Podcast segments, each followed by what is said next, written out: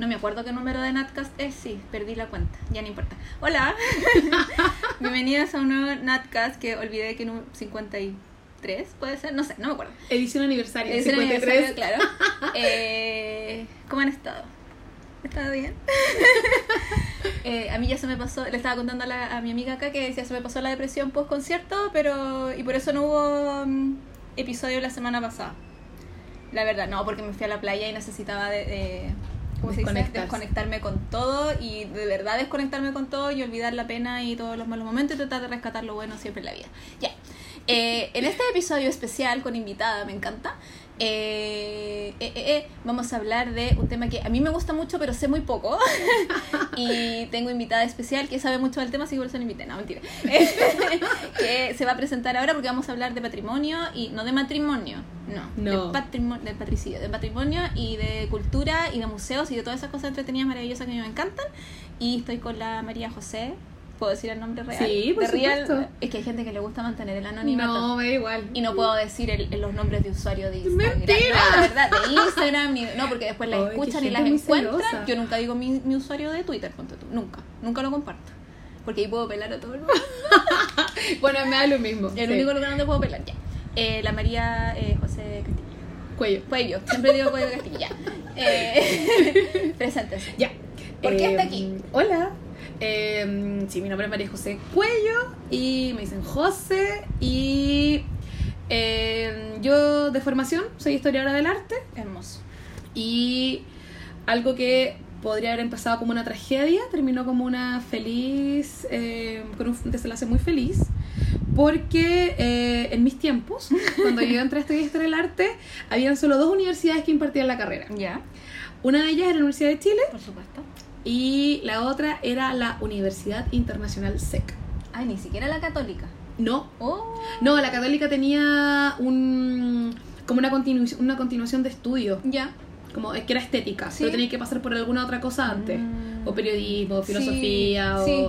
teología, no sé, estoy inventando cualquier cosa. y la cosa es que eh, cuando di la prueba me faltaron siete puntos para entrar a la Chile. Ya, y a mí me faltaron 7 puntos para entrar a periodismo a la Chile. ¿Ves tú? ¿Ves? ¿Ves tú? Bueno, fue terrible, fue terrible ese momento. Pero bueno, sin entrar en mucho más detalles, me fui a la SEC. Ya. Y eh, digo que fue muy afortunada esa coincidencia de la vida, porque eh, la Chile efectivamente tenía un enfoque súper como filosófico, teórico, mucho Benjamin, mucho ay, Foucault y toda la cuestión. Y la SEC también lo leíamos, sin embargo tenía un enfoque mucho más vinculado al patrimonio. Ya. Eh, de hecho hay como unas pugnas también como entre escuelas ahí porque el patrimonio es mucho más tangible. Entonces había también un desarrollo mucho más grande de la historia del arte por sobre la teoría o la crítica. que al final es lo que importa más que estar leyendo cosas. O sea, uno, yo soy súper práctica en general en la vida, entonces mucho Sí. leer, mucho bla bla, mucha teoría. A mí Sí. me gustan las cosas en práctica. sí, O sea, exactamente. dejemos de conversar, ¿cachai? Exactamente. Pues digo que fue súper bueno porque yo desde muy chica sabía que quería estudiar historia del arte. Y me pasó que entonces que desde el primer año de la U empecé a trabajar al tiro. Mira, qué suerte. Así que sí, ¿no? Y como, no sé, yo creo que fue un poco intuición y un poco que mm, tenía muchas ganas de aprender. Era- estaba como súper ansiosa. Ujú. Como que tenía... meterte así en la cuestión Bueno, luego. pero de todo. Y la malla que yo tenía era una malla inflexible, Ya. donde tenía ramos de historia del arte, tenía ramos de arqueología, tenía ramos de conservación y restauración de bienes patrimoniales y todo eso atravesado por una línea de patrimonio. Ya. Entonces era una malla súper completa. Suena demasiado interesante Yo todo. Yo, yo siempre digo que era como un poco como de mm, como un bachillerato en cultura o algo así al final, porque es ahí con un poquito de todo. Sí. Entonces, lo bueno de eso es que me permitió en pregrado entonces tener una mirada muy amplia de lo que era trabajar en instituciones culturales, Ujú. ya sean centros culturales o en museos, que es donde yo me he desempeñado mayormente. Claro. Por otro lado, eh, yo también tenía una inclinación muy fuerte por la educación. En algún momento pensé estudiar pedagogía y afortunadamente el primer año también me llamaron a formar parte de un área de educación dentro de un museo. Entonces ahí como que era como, esta es la mía, compatibilizo todo y bacán. Así que nada, bueno, eso es como mi formación y ahí con el tiempo he ido como eh, aprendiendo de distintas prácticas, investigaciones que he hecho y lugares que he trabajado. Eso Tú, tra- tú trabajáis, claro, tú trabajáis en el Museo de Bellas Artes. Actualmente sí. Actualmente sí. ¿Y antes dónde trabajabas? Uh, es que... Pero como cosas así que... que Trabajé en el Museo de la Moda, trabajé en el Museo de Artes Visuales, en el MAVI, el Museo Arqueológico que estaba juntito con, con él. em, trabajé en el Centro Cultural Palacio de la Moneda. Trabajé en Balmaceda 1215. Uy. En la Artequín también, Uy. que es súper buena escuela. Y bueno, y entre medio hacía ayudantías y clases en otras universidades. En Del- la del serie mismo- Diego siempre del mismo tema. Siempre el mismo tema. Sí, vinculado, si no, a- más que nada arte, siempre.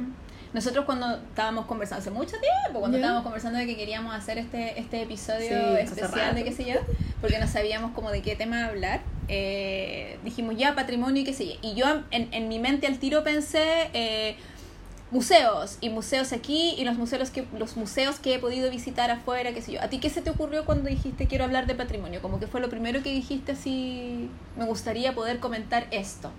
Ah, un poco lo que, lo que te decía antes. Para mí, algo eh, que actualmente es súper bonito y fundamental es que el patrimonio es cada vez más participativo. Entonces, eso a mí ahora me parece eh, súper atractivo porque al final creo que las personas sí están entendiendo que no es una cuestión como que te dicen qué es el patrimonio, sino que la, eh, la, la gente está eh, reclamándolo.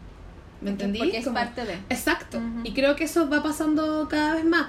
Igual hay un montón de fenómenos que tienen que ver con eso. Eh, por un lado, claro, creo que hay generaciones que están súper como formadas en esto de la, de la cultura. Eh, gente que ya, no sé, po, nosotros que nacimos en dictadura, pero que en verdad nos desarrollamos más Sí. en la pseudo-democracia que tenemos, en fin, ¿cachai? Entonces, como Mm. que igual creo que hay un acceso a la cultura que es distinto. Sí. Que, que, que mm, A nosotros de niños nos tocó ver cultura muy distinta a la que ven los niños de ahora. Es Exacto. completamente diferente. Exacto, exacto.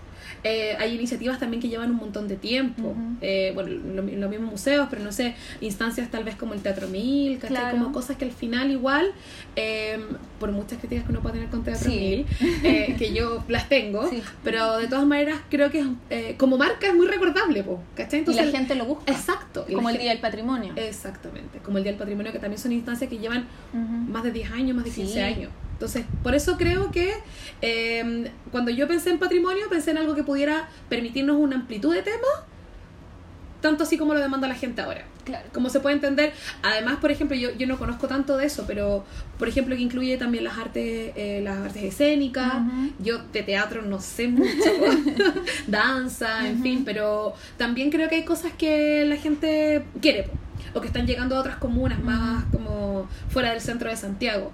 El, los festivales de teatro en Quilicura, Claro. no sé, hay un montón de cosas que son súper interesantes y que tienen que ver con una cuestión como viva. O también el rescate de, no sé, los tesoros vivos, las formas de hacer, eh, no sé, esta moda nuevamente que hay como de cocinar, ¿cachai? Todo ese tipo de cosas creo que también entran eh, dentro de algún tipo de calificación de patrimonio. Mm. ¿Cachai? Patrimonio, patrimonio vivo, patrimonio, no sé, intangible. Sí, eh, porque nosotros estábamos muy acostumbrados a que el patrimonio en general eran como edificios Ujú.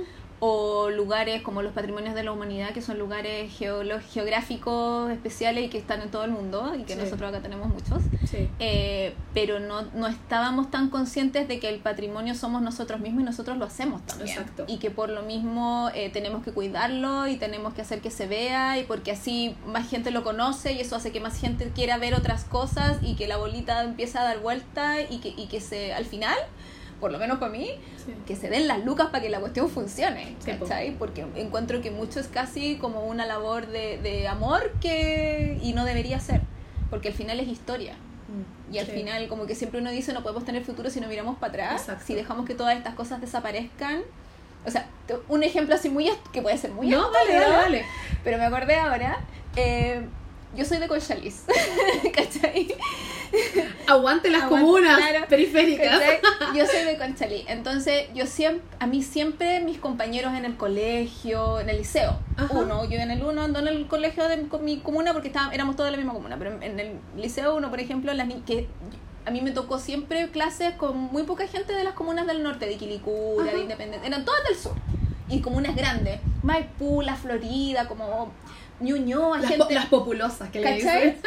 gente como con mucha más, más vida o, Sí. o más, o más carrete que una que era como pollito. Entonces a mí siempre me miraban muy así como, eh, eh, como extraño cuando yo decía que en mi comuna eh, pasaba el caballero que afila no, eh, cuchillos, cuchillo. que pasa, y esto es todavía, que pasa el caballero que vende leche de burra, que pasa el caballero que Sí. vende motemey, que pasa, Sí. ¿cachai? Era como tú vivías en el campo.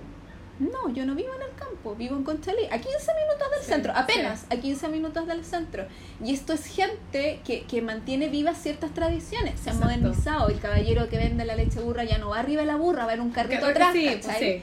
O el caballero que vende el queso, no sé, pues ya no anda en bicicleta, se compró un autito chiquitito o una de estas motos. Claro. Pero ellos mismos van haciendo que la cultura, como los oficios, Sí. ¿cachai? Sí, sí, sí. que los zapateros han ido desapareciendo, que la señora que, eh, no sé, porque teje con crin ya es difícil verla en la plaza todas las semanas, ¿cachai? Porque está viejita. Sí. Entonces uno dice, ¿cómo tratar de seguir que esto no muera? Porque al final es parte de nosotros. Sí. Y lo mismo con la cocina que decís tú, de esto que está de moda como los cursos de cocina. Eh, bacán, pero no aprendamos solo a hacer sushi, ¿cachai? O sea, aprendamos a hacer lo nuestro también. O sea, justamente tiene que ver con.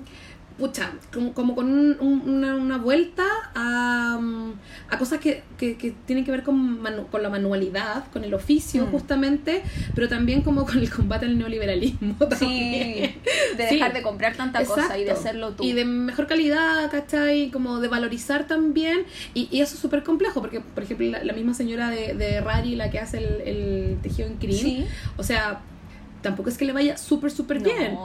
Porque además sus cosas son caras, po, ¿cachai? Porque obvio, son hechas con la señora que en verdad el pelo del caballo, el pelo del caballo teñido y tejido y ñe. Entonces, es caro y esa cuestión no todo el Y, mundo y aquí lo... es muy mal vista la cuestión. Exacto, no todo el mundo a lo mano. valora, exactamente. Entonces, por eso digo, como que siento que igual eh, hay una mayor valorización, pero aún estamos en proceso. Sí, Yo también creo que es una cuestión Mm. como generacional. Sí. Eh, ah, yo creo que actualmente las generaciones más jóvenes están mucho más conscientes de eso y quieren Sí. participar y, y, quieren aprender y hacer cosas. Exacto, también. y quieren saben, y que tiene un valor y están dispuestos a. De repente también dicen, ay, esto es súper caro, porque es verdad que, pucha, yo conozco gente que borda súper lindo, pero hace unos cursos que cuestan 200 lucas. Sí. pues, ¿Quién las hace? No, o pagarte como un manto mapuche. ¿Cachai? Ya. Pero, pero es como súper el nicho de que no vaya a ir a donde una señora, no sé, po, en Arica que te haga un manto mapuche, po, ¿cachai? Es como una cosa muy de nicho Sí. que tiene, tiene, tiene su qué. Tiene Pero, su pero yo creo que ya es un triunfo, por decirlo Sí. así, que la gente lo vaya valorizando. Y creo que de alguna manera también eh, pasa esto también como con las tradiciones de generación en generación. Mm. Eh, muchas personas mayores también de estos oficios se quejan de que los hijos no quieren hacer eso. Sí, Entonces hay también como que recuperar ese tipo Mm. de, mm, de saberes. sí. Y afortunadamente también creo que no solamente quedándose como en las tesis, esas cosas, que, que yo vi- he visto un montón. De hecho, yo, yo misma hice una primera investigación cuando chica, cuando chica como segundo año de la U, sobre las animitas. ¿Ya? Entonces, claro, tenía que ver todo con el tema de la religiosidad popular. Ujú. ¿Cachai? Pero claro, hay una cuestión ahí que tiene que ver con eh, cómo tú te haces parte de, esta, de estas tradiciones Sí, y no las dejáis morir como te sentí orgulloso. claro. Aunque no las hagáis tal vez. Pero, no sé, tenía un compañero que hizo de los organilleros Ya. una investigación de Ujú. cómo hacían el, el instrumento en sí mismo y el lorito Ujú. y la cuestión y... Sí, porque al final son cosas que de verdad se pueden parecer a cosas que funcionan en otro país, pero son súper de Son nosotros. distintas. Sí. Son muy de nosotros, que nadie más, que no están en ninguna otra parte. De hecho, a mí me gusta mucho la combinación que hay actualmente, eh, que en el GAM Ya. eh, esté una de las salas del MAPA, Museo Arte Popular Americano. Ya. Eh, Espérate, porque se me perdió el map. El GAM. está el, GAM, el. GAM que Sí. está ahí en la Metro Universidad Católica, y que en el sub- subterráneo tienen una, una sala que es del MAPA. Y mm, hacen distintas exhibiciones y el mapa, la particularidad que tiene es que es una colección privada de la primera mitad del siglo XX, pero que empezó a recolectar em, producciones de la artesanía tradicional. Entonces tiene cuestiones de greda, no de solamente Pumares, sino que también de Quinchamalí, cuestiones de Rari, no sé, eh, la locería de mm, Talagante, una serie de cosas. Entonces eso es súper bonito porque, claro, puede que hayan, no sé, estos chicos que están bailando arriba, Claro. pero si se van a dar una vuelta abajo, van a ver esta otra cuestión, que es distinta, pero que también tiene que ver con saberes, pues, con tradiciones. Sí. Entonces eso me gusta. Sí, yo creo que tiene que ver también esto, esto de que tratar de, de, de que los, los chicos que están bailando arriba bajen también, eh, que la gente de nuestra generación está teniendo niños. Sí, o, y- po. o ya los tuvo, ¿cachai? Porque nosotros somos más viejas y ya da lo mismo.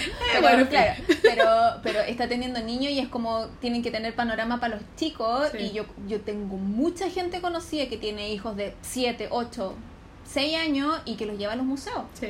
y para que conozcan no solo es como me pasaron esto en el colegio y ahora lo puedo ver, que es súper bacán y es hermoso, ¿cachai? Que uno como que el paseo al museo al año, eh, pero que además puedan ver cosas de arte y, y- y cosas distintas. También como que, como que festinen los ojos con Claro, cosas distintas, y claro. cosas de acá. A mí una, una de las cosas que yo trabajo mucho ahora en, en, la, en la pega tiene que ver justamente con em, como unir lo, lo, esto, lo que hablábamos del pasado con tu presente. ¿Ya? O sea, por ejemplo, si hablamos del museo, no solamente el museo este como edificio que em, primero puede que no hayas entrado nunca, Sí. eh, nos preocupamos mucho como de no em, maltratar a la gente que no entró nunca. Como, ay, pero ¿cómo? no?". Eso no existe. Porque al final lo que nosotros intentamos hacer es que sea una buena experiencia. Sí, sea la primera, sea la única. Además, mucha gente va a entrar por única Sí, vez y es lo que hay. Em, y que además el museo está inserto en un entorno, en, el Mm. caso, en el caso del lugar donde yo trabajo actualmente. Entonces, eso, que haya una contextualización. ¿Cachai? Eh, que nosotros reconozcamos que este edificio, por ejemplo, en el caso del museo, está eh, vinculado con el parque forestal, que está al lado del río, que se ven los cerros, que bla, bla, bla. Entonces ahí también les vas dando un sentido. Y ya cuando pasen por fuera, ya no solamente va a ser esa cuestión que no tengo idea qué Claro. es, sino que tiene que ver con un espacio dentro de la ciudad. ¿Y eso lo transmiten cuando hacen como visitas guiadas? Sí. Ya. De hecho, nosotros hace tiempo ya, y la mayoría de los museos ya no, no tienen áreas de educación, Ujú. sino que tienen áreas de mediación, y las visitas ya no se llaman visitas guiadas, Ah. sino que se llaman visitas mediadas. Mediadas. Sí. Ya. Porque justamente tiene que ver también con una cuestión como democrática. Ujú. Ya no soy yo la, o el el profesional que esté ahí eh, que tiene el saber, sino que hay una cuestión mucho más también como de experiencia. Ujú. Vamos compartiendo situaciones, conversación o experiencia, en Ah, fin. ¿cachai? Entonces creo que eso también es súper necesario para que tú podáis poner en valor. Me pasa, me pasa algo, por ejemplo, con, ah, ya que hablábamos de la declaración de, de Monumento de la Humanidad, ¿Ya? eh, por ejemplo con Valparaíso Ujú. Habitualmente la gente dice como no, Valparaíso es eh, de tesoro de la humanidad, Sí. pero en verdad es un sector súper acotado. Sí. Y no sé si la gente sabe mucho que es como un radio pequeñito Sí. cerca del puerto. Que es donde están las casas pintadas al final, casi. O sea, de hecho, la de las casas pintadas ya casi están como fuera del radio, ¿cachai? Pero claro, porque la gente se va como mal Cerro Alegre y esas Mm. cosas. Pero, no sé, la iglesia de la Matriz, ¿cachai? La plaza de Chaurren. Hay una serie como de lugares que son los que realmente están marcados como patrimonio de la humanidad y no sé si esos límites están tan claros. ¿Cachai? O qué, Yo signi- creo que no. o qué significa también ser patrimonio de la Mm. humanidad. Sí, porque uno, uno sabe siempre como que ya lo eligieron o lo renovaron, como que le renovaron Mm. el permiso de y que eso se supone que la ONU como que pasa lucas para que la cuestión se mantenga. Y- Mm. Y, uno no- y yo no sé si están así y no sé si eso sigue siendo así, porque eso es como cuando lo declararon que uno supo que era así. Sí, pues, eso pasó un montón de tiempo. Cual, cualesquiera cantidad de años. De hecho, creo que fue como el 2003 o 2004, por ahí. Sí, pues igual es en el Sí. tiempo. Pero, pero igual como que la gente igual la alega con esas cosas que es como, y esto es patrimonio, y está tan así, y es como tan, no sé, y la basura y la cuestión. Como, bueno, ahora el alcalde ha hecho un muy buen trabajo, hay que decirlo, porque sí, lo- me yo fui, yo no soy muy fan de Valparaíso en general, pero no sé por qué, pero fui hace un año y está impecable. Sí, está mucho mejor. Estaba muy, y, y pintadito recién bonito, y estaban arreglando el ascensor, o sea, de que ha mejorado la cuestión. Bueno, y una cosa ya, esto no es por mis alabanzas a Charp, pero Sí. por ejemplo ahora este fin de semana se mm, conmemoró un aniversario más de eh, una explosión que hubo en una de las calles que está sí, justo, ya, justo, justo, Ujú. calle Serrano, que está sí. justo en este perímetro que te digo yo que es el, el que está nombrado Patrimonio de la Humanidad. Ujú, Y yo creo que eso es súper importante porque lo que hace este tipo al final es vincular a la comunidad, Claro. ¿cachai? Porque al final sigue viviendo gente ahí. Mm. Y eso es lo importante. Y que, O sea, no, y que no olviden lo que pasó, que igual fue po. Exacto, porque Mm. tiene que ver también con ese cuidado, tiene que ver con ese respeto, y no solamente de los turistas o de la gente que anda de paso, sino que de la misma gente que vive ahí. Sí. ¿Cachai? Que muchas veces pasa que hay lugares declarados Patrimonio de la Humanidad, o sea, ejemplo hay por montones, Cusco, por ejemplo, Claro. que se convierte como una especie de Disneylandia, una cuestión como muy de cartón, Sí. donde se olvida que eh, que eso fue declarado la humanidad, patrimonio de la humanidad porque hay alguien que eh, está viviendo ahí, hace su vida ahí y es gente, es gente real, Claro. ¿cachai? No es solo una escenografía para Exacto, sacarse no es solo una escenografía. Es súper importante esa Sí. cuestión. Oye, eh, tú como, como persona que trabaja en un museo que es de bellas artes en general, ¿cómo lidian ustedes con eh, que la gente siempre dice que ellos no, sa- no saben de, de, de arte o de que no les gusta ir a los museos a ver cuadros porque, porque no los entienden? O sí, ya el cuadro, no sé qué, pero ¿cómo, cómo, Ay, a, mí, a mí me da ¿Cómo pena. a mí me da, me da mucha, mucha pena porque creo que, por cierto, ahí lo que primero se deja ver es que la, el, el arte eh, fue en primera instancia dentro de Chile, estoy hablando así como de los inicios de la República, ya una historia muy antigua, eh, una cuestión súper elitista claro. y muy adoctrinadora. Entonces, si uno piensa, por ejemplo, la misma creación del Museo de Bellas Artes, es súper cuático esta cuestión, pero comillas, abro comillas, y Sí. dice educar en el buen gusto. Claro. ¿Cachai? Entonces esa cuestión es súper fascista. Sí. Porque al final el buen gusto primero es uno Ujú. eh, y eh, es europeo, y particularmente en ese momento Eso era pari- decir- parisino. yo, que es determinante porque es uno solo. Y todo lo demás es como la gente que dice, no, a mí me gusta solo este grupo y todo lo demás es basura. No es así. No, porque una cosa es que te guste una cosa, pero la otra es que en verdad tú no sepas valorizar Exacto. otra. ¿Ya? Y, y claro, entonces creo que esa escuela es la que ha perdurado en muchas instancias hasta el día de hoy. Por lo, por lo demás también se sigue pensando, no sé, en el caso de la pintura o la escultura, que son artes más tradicionales, eh, que la lógica de la buena calidad del arte es la capacidad, la capacidad mimética. Que Ya. finalmente es como si se ve muy parecido al modelo o no. ¿Ya? O sea, si yo ¿Cuán puedo... al final? Exacto, si yo puedo dibujar un ojo y que el ojo es tu ojo, se parezca demasiado a tu ojo, Claro. la hice, la logré, soy un Claro. súper bacán artista. Porque si no, puedo yo hacer ese ojo y eso no es arte. Exacto. claro. No, ponte tú, no sé, hay obras que son más abstractas y es como ya, son dos rayas, la cuestión y es como, y ahí uno dice como, bueno, sí, tome la hoja, haga dos rayas, a ver, a ver cómo le va. Claro. Y ahí es como, ay, que hacen Es cortocircuito. que sobre todo considerando que a uno en el colegio no le enseñan historia del arte. No, ense- a lo más, no sé, po, el cubismo, pinta en cuatro cuadros, ¿cachai? Sí. Es súper básico. es súper limitado. Entonces hay mucha gente, yo me incluyo, hay mucha gente que sale al colegio sabiendo nada, o sea, con suerte, ¿cachai? ¿Quién es Van Gogh? Y fin. sí. Eh, y yo como que años después empecé, la Ale Toro, que es amorosa, ella me, me prestó un libro que se llama ¿Qué estás mirando? Ya, Eh, y que me demoré como tres años en devolvérselo porque yo como que tomaba apuntes leyendo ese libro. Búsquenlo, chiquillos. la venden- lo venden así como en la, en la feria del libro. Debe costar como 30 lucas, igual es caro, pero es un libro de este lado. Es súper. Viene con fotos, te, te explican todo, todo desde, desde los rupestres hasta ahora, ¿cachai? pero de los rupestres occidentales. Me imagino, Europeo. no, pero hay un poco como de todo. ¿De igual. ciencia? Sí, yo ya no me acuerdo tanto, pero tengo por ahí mi cuaderno, lo encontré el otro día, por eso me acuerdo del libro. Eh, que te habla de todos los movimientos de Y yo ahí, como claro, nunca lo terminé porque me dio vergüenza, se lo devolví. Tengo pendiente comprarme ese libro, pero me lo voy a comprar. Llegué solo hasta el pop. Yo creo que. Parece que llegué hasta Picasso. a su realismo. Parece que llegué hasta Picasso. Ya. Pero, bueno, me interioricé N en cosas, que igual hay como cosas que ya quedaron muy fuera de, porque ¿cómo se llama el tipo del, del urinario? Duchamp. Duchamp, que era como, no lo hizo Nael, fue una señora.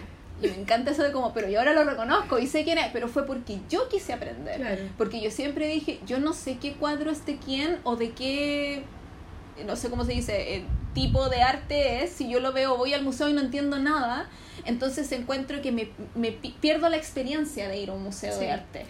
Porque no entiendo qué es, qué es lo, por qué este cuadro está aquí, ¿cachai? Mira, a mí me pasa una cuestión. A eso iba mi- mi- sí, mi pregunta. entiendo. No sé, no sé si cuando tú, chica, escuchaste esta, ya afortunadamente no se hace. Em, tengo, tengo dos hermanos y mis dos hermanos son zurdos. Me acuerdo mucho que mi abuela contaba la historia que cuando los niños antes eran zurdos les amarraban la sí, mano. ya que fueran diestros. Porque voy con esta metáfora porque siento que nos pasa un poco lo mismo con el arte visual. Ya. que en mi caso es, insisto, pintura, la más Ujú. tradicional es la pintura, escultura, en fin. Eh, y ya es curioso porque, por ejemplo, con la música no te pasa eso. No. Tú no te cuestionas por qué te gusta la música. Exacto. De hecho, es curioso porque uno sabe muy poco de música. ¿Cachai? O sea, ya no, esto está sonando aquí, la métrica no sé qué. Porque estás no sé mucho más expuesto a la música. Bueno, estás también. mucho más expuesto a la música y, y el, la, mm, que te juzguen es menos probable. Como, oye, no, en verdad escucháis, no sé, no sé, por decir un claro, reggaetón, ¿cachai? Es como, ay, pero ¿cómo escuché? Filo, en Sí. verdad, si yo voy a ir a bailar a la fiesta, la- me da lo mismo. Sí, la música es la música. Entonces, pero la música, ¿qué pasa? Que es goce, ¿cachai? Tú lo Ujú. gozáis, te gusta, no le tienes que dar explicación a nadie, fin. Con el arte visual, lo que ha pasado es que estaba ahí tan como amarrado de la mano izquierda, Ujú. ¿cachai? Que, que te cuestionáis por qué no entendí. O, o no, no, no deja solamente a ver el placer. Claro. El que te guste. Ujú. Más allá de que tú entendáis por qué está ahí en el, en, el, en el espacio en que esté, en el museo, en la galería, en el libro incluso. Hay un montón de historias que no están en el libro, que también son súper interesantes. Entonces creo que eso primero hay que, la primera barrera que hay que romper. Como que en verdad dejéis que te guste y que te, te autoexplique, Ujú. ¿cachai? Em, por otro lado, sí también creo que es muy deficiente la educación en arte, Sí. porque justamente es muy repetitiva y muy mimética. Probablemente todos en el colegio tuvimos, no sé, ejercicios de copia de obras de Matisse, o de obras de Miró, o de obras como, ya, por citar así como gente súper moderna, ¿cachai? Pero, claro, ¿cachai? Y yo creo que en verdad, o sea, gente, gente, em, como, como tú decís, de Conchalillo era de Cerrillo. Ya. Gente clase media como uno, media Sí, baja tal vez, bueno, aprendiste más la feria artesanal, loco, si en verdad Sí. viendo los afiches de Van Gogh, viendo la- el cielo estrellado, Claro, los póster que te vendían, claro. viendo, viendo los relojes derretidos de Dalí, ¿cachai? Todo- esa es tu Mucho. formación, ¿cachai? Y bacano. De hecho, a mí me pasa mucho que eh, me gusta mucho la cultura pop. Y puta, no sé, si de repente me dicen como, no, yo vi el Dalí en Los Simpsons, como, bacán. Me, me cuenta, me vale. ¿Pero por qué salió ahí? ¿En qué Ya, contexto salía? claro. ¿Cachai? Si al final esas son las preguntas, Mm. como empezar a, unir la... La pintura también es cultura pop al final, no siempre tiene que ser alta cultura. Es que a uno se la venden muy como, Exacto. es muy inalcanzable. Y tú, y tú, todas las impresiones que tienes de cultura en la tele, en series, en películas, es gente que va a galería de arte y es como estos huevones que toman Sí. vino. Sí, siento el caoba en el vino, Sí, ¿cachai? Es como muy. No. Sí, aquí el artista trató de. Y uno es como, "Ay, yo no veo nada de lo que está diciendo esta persona. Entonces a ti te hace sentir tan mal que al final no vayas. Da igual, da igual lo que opinís, tenés que ir Claro, igual. después de un tiempo tú empezarías a cachar Sí. que en realidad lo que el arte quiere es, es moverte, es Uh. provocarte algo, es provocarte algún pues, sentimiento. justamente. ¿Cachai? Que eso, chistosamente, yo lo entendí leyendo. Porque yo, cuando busco historias en libros, yo quiero que me provoquen lo que sea, pero que me provoquen algo. Claro. Yo no leo va porque sí, por eso a mí no me gustan las cuestiones de autoayuda, ¿cachai? Hay gente que le gusta, fantástico, pero a mí me, me aburren así como que oh, no puedo, porque no saco nada de ahí. No, me- lo único que me provoquen es esta una wea, ¿cachai? Pero porque yo soy una así, no sé. Pero yo que leo harta fantasía y que me gusta como leer más ficción que no Ujú. ficción, busco que las y en la tele también y en las películas también busco que las historias me provoquen algo. Claro. Entonces como que yo en algún momento hice clic, no en algún momento hice clic y fue como, pero la literatura también es arte. Sí, Entonces, po. ¿por qué le estoy exigiendo cosas distintas? Son mismo, medios distintos, pero es lo mismo. Es lo mismo. sí. ¿Cachai? Pero eso yo lo entendí mucho tiempo después. Y después cuando ya fui a un museo fue como, ah, ah, ¿cachai? Sí, sí, sí. Es, es que esa es la cuestión, que uno está súper bajo como el régimen de lo que Mm. debiese ser, lo que, yo de- lo que yo debiera pensar. Y quizá uno se autoexige súper demasiado. absurdo. Súper absurdo, pero claro, como tú decís, no es que uno, tampoco te enseñan que es absurdo. No, po. ¿Cachai? No te enseñan como, el- el- el- hablando de nuevo como de las escuelas o de los colegios, de la formación escolar en sí, no te enseñan a ver arte. No. ¿Cachai? Que puede ser lo que sea, ver arte. Es que ni siquiera ves arte, ¿cómo te van a enseñar a ver arte? Exacto, exacto. Y menos ahora que sacaron horas de un montón de cosas Sí, para no, seguir poniendo weas con sí. números, entonces como los niños con suerte aprenden a tocar un instrumento. Ya, pero es que esa cuestión es muy terrible porque no solamente tiene que ver con la capacidad de abstracción, Mm. porque ahora nosotros estamos, de hecho, trabajando con un astrónomo y estamos hablando de que el arte y la astronomía son casi iguales, Ya. llegamos a esa conclusión, porque claro, al final como que ambos son códigos, Ya, ¿cachai? sí. Porque nos decía que ponte todas esas fotos así gigantes como de la estrella, Sí. el calipso, la- Nada, en verdad es como una foto súper saturada de cuestiones que son súper fome, que son números. Ya. Claro, que al final son como interpretaciones, fue como, pucha, ya, el arte es lo mismo, una interpretación desde una persona de Sí. otra cosa. Entonces ya, quedamos que era lo mismo.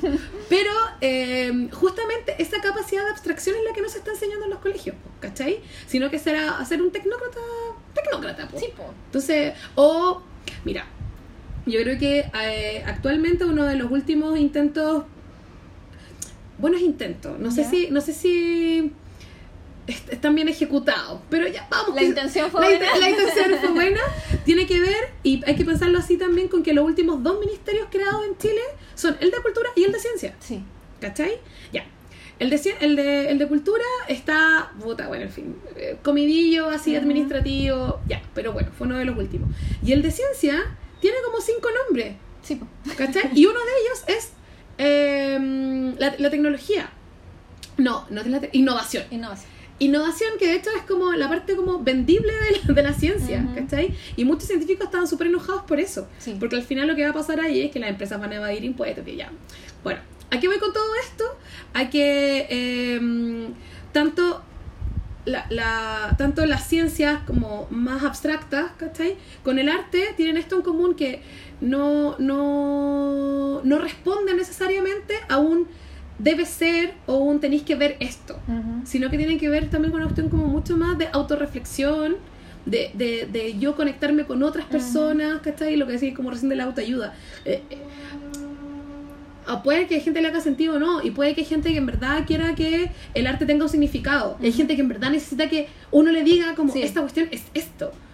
Pero también hay que dejar eh, libertad para la, como para lectura, la lectura creativa. Sí. Producir arte no es la única cosa que puedes hacer con el arte, ¿cachai? No tenés que Claro. sentarte a pintar algo. Ya interpretarlo es súper complejo Claro. porque te exige mucho. En el caso mío, que trabajo también con, con adolescentes muchas veces, es como, yo quedo feliz y si les digo así como, loco, si ustedes estuvieron viendo conmigo 15 minutos, una pintura, sin mirar el celu, puta, yo estoy así, pero pagada. O sea, mi sueldo vale la pena por el resto del mes.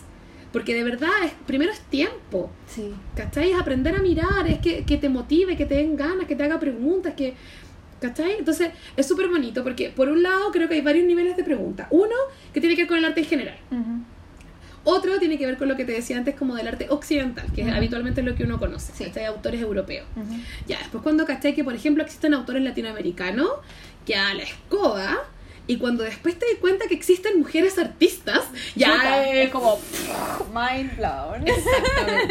Entonces estamos trabajando también como en todos esos niveles para poder darte cuenta que sí podís reconocerte también, no solamente en la obra, sino que también en biografía, por ejemplo. Uy, es que eso además a nosotras ¿Cachai? nos llega así como Bueno, oh, caleta, heavy, Porque uno caleta. está, o sea, de verdad, uno está muy acostumbrado a ver puro hombres blancos en Exacto, todo, ¿cachai? exacto. Y hasta los, los indígenas también son hombres, ¿cachai? O sea, Sí, uno no ve, no, uno no se ve en nada, Nada. en nada. Y estoy hablando de todo tipo de arte y en la música y qué O sea, ahora que tocaste el tema del reggaetón, por ejemplo, claro, la cosificación de la mujer y bla, bla, bla. Ya, reggaetón, buena onda. Eh, ay, me encanta el reggaetón. Eh, pero básicamente las bellas también es pura cosificación de la mujer. Sí. Entonces, es lo mismo, Sí. ¿cachai? Mm. Que al final, ¿por qué en el reggaetón se cuestiona tanto? Pero en, que en verdad la figura de la mujer siempre haya sido de musa inspiradora, que tiene que tener la piel de cierta forma, perlada, eh, no sé, es la depilada, masculina, sí. ¿cachai? Toda esa cuestión. ¿Y por qué no se cuestiona eso? Y eso se está cuestionando, bueno, no, no voy a decir los últimos años, porque las primeras teóricas historiadoras del arte feminista son de los años 70, Sí. en esta como Ujú. ola La de los años 60-70, pero, pero claro, tampoco son súper populares, como que en verdad están tomando más Mm. a- en cuenta ahora, Mm. los últimos años. Yo les voy a recomendar que busquen en YouTube la- la- el documental chiquitito que hizo la Hannah Gatsby Ah, de sí, la mirada masculina, se llama The Male Gaze. Yo, yo vi dos episodios, no sé si hay más.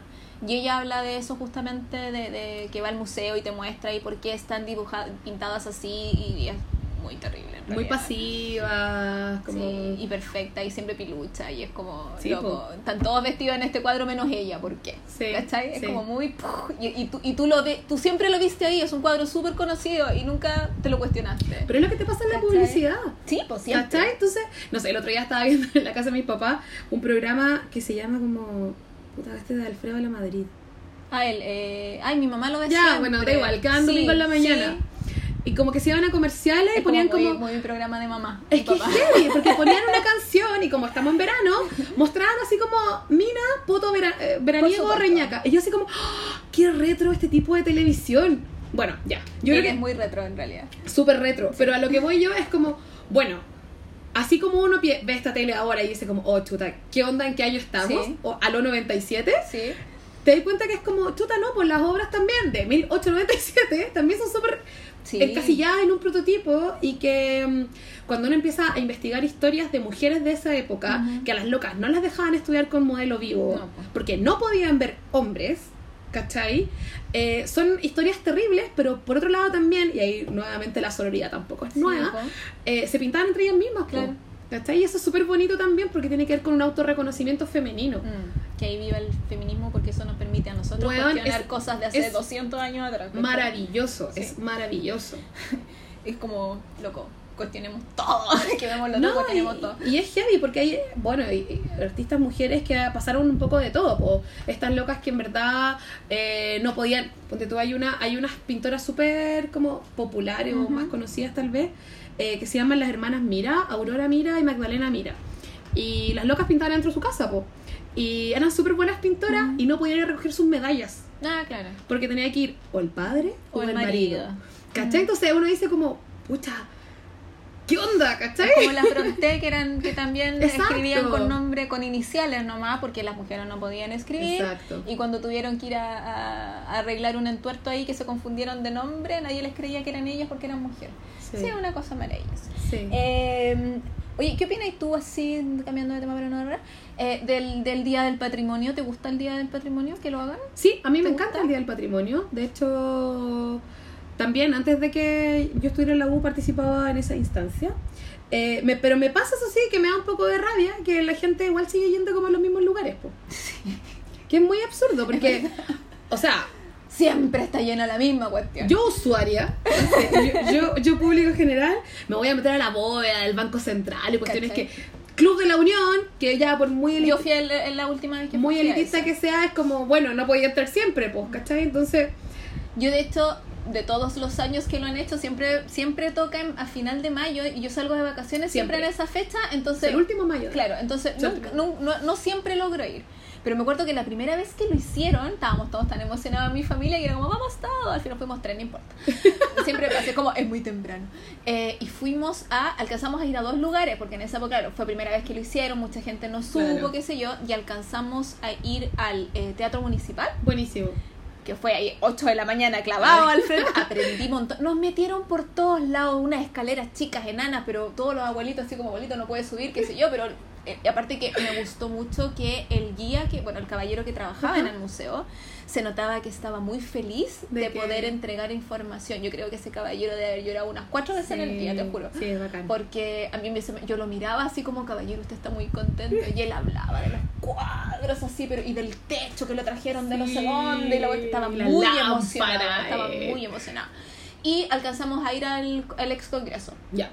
también, que nos hicieron sentar, así como muy abierto todo y fue maravilloso. Y no seguimos más porque era hasta las 2 de la tarde pues, sí, y así mucha cola.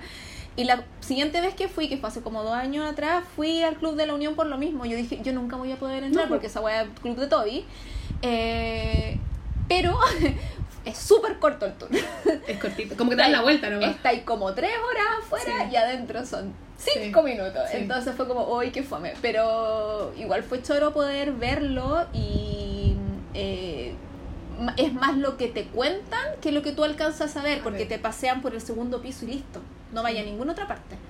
Eh, pero lo que te van contando mientras te van paseando por el segundo piso, que igual es grande, eso es la parte interesante. ¿Por Sí. qué solo podían entrar hombres y de qué cosas importantes pasaron y qué es lo que se hablaba ahí, Claro. ¿cachai? Eso, yo El siempre, destino claro, yo siempre he querido ir a la bóveda del Banco Central, sí. Sí, Como que es si este divertida año esa. estoy, a mí me gustaría... Sí, es- o al Palacio Cauciño. Palacio Cousiño igual tiene visita. ¿Tiene? Sí.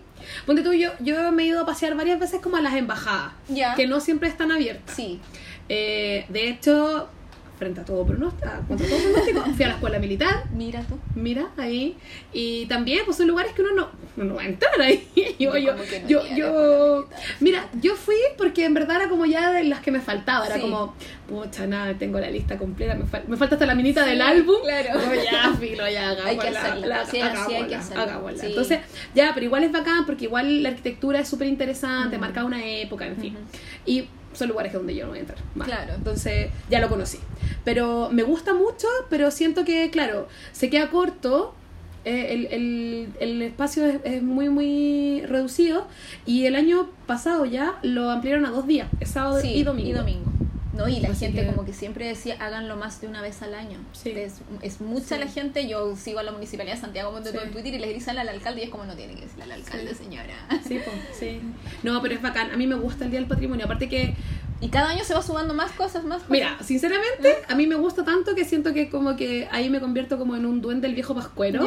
Y es como que estamos produciendo así como desde ahora, en febrero, Ah, pensando en el Día del Patrimonio y es como Para tener cosas entretenidas. para tener cosas, nosotros inauguramos exposiciones también y a pesar de que, claro, la gente puede ir cuando quiera, lo que nosotros hacemos es un enfoque que tiene que ver con patrimonio familiar. ¿cachai? Como bueno, una, una convocatoria de fotografía. Entonces, claro, la gente igual se, se forma parte de la exposición. Claro. Eso también es novedoso, obviamente, para Pero es que son como esas cosas colectivas que la gente dice, vamos, es como cuando hacen Sí. el Museo de Medianoche. Sí, también. que es muy entretenido y de Sí. repente lo hacen en invierno y la gente va igual, Sí. ¿cachai? Yo las dos veces que he ido ha sido en verano y es como muy, está lleno. Sí. Bueno, yo me doy la vuelta por el centro igual, no sé si lo hacen en otro lado, pero como Bellas Artes, GAM, No, y te ponen como- buses también. ¿Cachai? Como que hay hartas Sí, cosas porque el. Turistic funciona como... Sí, sí. Podéis ir a la iglesia de los dominicos, conocer para allá. Está el Museo de Artes Decorativas. También Sí, la, en la moneda. la moneda. Sí. Entonces, y la gente va y van los cabros chicos fascinados y es como muy entretenida esa cuestión del colectivismo de vamos. es, es bacán, es bacán. A mí me gusta la instancia del Día del Patrimonio, eh, claro, porque es como primer semestre. Ujú. El día, el Museo de Medianoche siempre es en- como en octubre, Ujú. como ya para primavera, Sí. para que haya como mejor temperatura y porque es de noche. Entonces... No lo hacen más de una vez al año, porque No. yo pienso que ahora lo hicieron así como... No, el Museo de Medianoche es solo una vez al año y el Día del Patrimonio es una vez al Ah, año, pero son dos días. Pero son dos días ahora, sí. Sí. Sí, Sí, sí, sí, esas son como las Sí, dos porque antes instancias. era una sola vez. Y claro, si bien nació primero en instituciones públicas, varias privadas también se están incorporando, Mm. como año a año. Sí, porque es como vengan a vernos, ¿no? Claro, sí, ¿no? Y hacen, no sé, po, como que todos tratan un poco de tener programación especial para ese Mm. día. Si está la expo, no sé, poner ciclo de cine, ¿cachai? Claro. O, claro, más visitas, Mm. o alguna banda de música, no sé, pues como que al final los Para espacios atraer a sean la mucho más vivos de lo que habitualmente son. po. Me gusta eso. Sí, es bacán, a mí también me gusta harto. Como que uno dice deberían hacerse más seguido esas instancias o por qué no las hacen, no sé, una vez al mes, qué sé yo, pero igual Sí. es como especial a que sea una vez al año, porque Sí. tu bike, ¿sabes? Es como Sí. no me la puedo perder porque si no hasta el próximo año cagué. Sí, sí, ya no hay más. no hay claro, más, ya no hay nada. más. Es como muy. Uy, qué fome. Eh, yo tengo una crítica con el Museo de Bellas Artes. Ah, por favor, dale, yo tengo muchas. Tú tenías mucho tengo muchas. Eh, lo que pasa es que el otro día, no me acuerdo a qué, a qué salió al, al, al tapete. No, no, no. Eh, yo andaba con mi amiga Vale, con mi sis. eh, y parece que, no me acuerdo si fue ella la que me dijo que nunca había entrado al Museo de Bellas Artes. Yo le digo, loca, estamos al lado, vamos, reina. Y fuimos y lo encontramos como pobre. Entonces yo dije, ya nosotras ya habíamos comentado que íbamos a hacer este episodio, entonces yo dije, cuando Sí. esté la María, eh, la María José, yo le voy a preguntar por qué. eh, Porque está pobre. por- no, claro, ¿por qué es pobre el Museo de Bellas Artes cuando no deberías? Porque es fine arts, ¿cachai? Entonces, ¿por qué no es fine? Eh, porque como yo he ido varias veces, me ha tocado ir a bailar allá, qué sé yo, Sí. o de repente como es gratis uno llega y entra un rato a capear el calor, o a Claro. capear la lluvia, yo he entrado, al baño también. he entrado un a montón mí de me- veces. a cazar Pokémon. Ponte a mí no me importa nada porque entre O, todo. o entro por el otro lado cuando hay estas ferias de cosas de ilustración, De entro por el otro lado, entonces como que yo no me, no me había cachado que siempre están las mismas cosas, que es la exposición permanente, que siempre está el, el caballero este que tiene cara enojado, la escultura, Sí. yo. Pero ella me dijo así como, no es que lo encuentre pobre, de, de, de, de sucio, de viejo, de qué, es como que tiene pocas cosas, o sea, si yo, si viniera alguien del, ext- o si yo fuera extranjera, como que vendría y diría, ah, como que me falta uff, Sí, ¿cachai? sí. Entonces yo le digo, quizás un problema es Luca. Yo siempre le echo la culpa a la Sí. Mira, Porque entiendo que la gente que trabaja ahí tiene la intención de que el museo sea súper bacán y que toda la gente amor. vaya. Po. Me imagino que si tú trabajáis ahí le agarráis cariño y queréis que la gente vaya y sea feliz ahí y que lo recomiende, ¿cachai? o sea, de hecho, en, mi- en mi caso, al, al contrario, o sea, no es que, o sea, yo cuando fui, tal vez una de las primeras veces cuando chica, fue mi sueño trabajar ahí y- y, la logré. ahí. bien. sí, uh. Eh, no, eh, mira, muchas veces eh, no solamente es problema como de Lucas, o sea, de la, no, más bien, nunca, no solamente es problema de falta de Lucas, sino problema de administración de la Sí, Lucas. ya. Por ahí va la cosa, por lo menos en el museo, que obviamente igual tiene un, un presupuesto súper reducido. Un poco lo que te contaba, que esta parte es un poco latera, pero nosotros antes éramos del Ministerio de Educación, que efectivamente el Ministerio de Educación tiene un montón de prioridades Sí, con mucha gente, Mm. estudiantes en, en esta sociedad, eh, y nosotros le damos como bien el último pero en la cola. Y actualmente formamos parte del Ministerio de la Cultura. Claro. Sin embargo, y aquí este es un tema que yo encuentro que es súper delicado y voy a tratar de explicarlo lo más sucintamente y lo más amistosamente posible. El ministerio está formado por tres instituciones que antes existían también. Una es el Consejo Monumento, otra es el ex Consejo de la Cultura y la otra es la DIVAM, que era la Dirección de Biblioteca, Claro. Archivo y Museo. Entonces, cada una tiene como un perfil distinto. La de Monumentos tiene que ver, como su nombre lo indica, principalmente con bienes muebles, edificios. Claro. Si bien tiene ramas de patrimonio inmaterial y una serie de cosas, pero básicamente son edificios.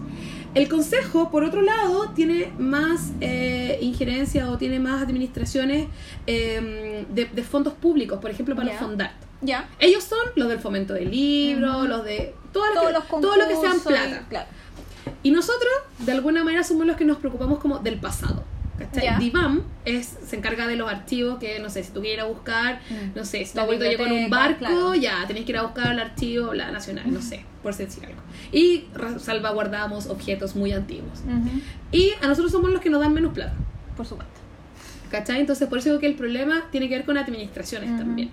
De hecho, nosotros hace un par de años atrás nos fuimos a paro por lo mismo. Porque cuando se formó el, el ministerio, nosotros quedamos en el organigrama así como En la puta, cola. al final de la Y cuestión. me y fue imagino como que eso le pasa a todos los museos. O sea, los museos que. los museos públicos. Claro. Exacto. ¿Cachai? Nosotros somos El de historia natural. el museo histórico, en fin. Entonces, tiene que ver como con eso. Primero con las administraciones.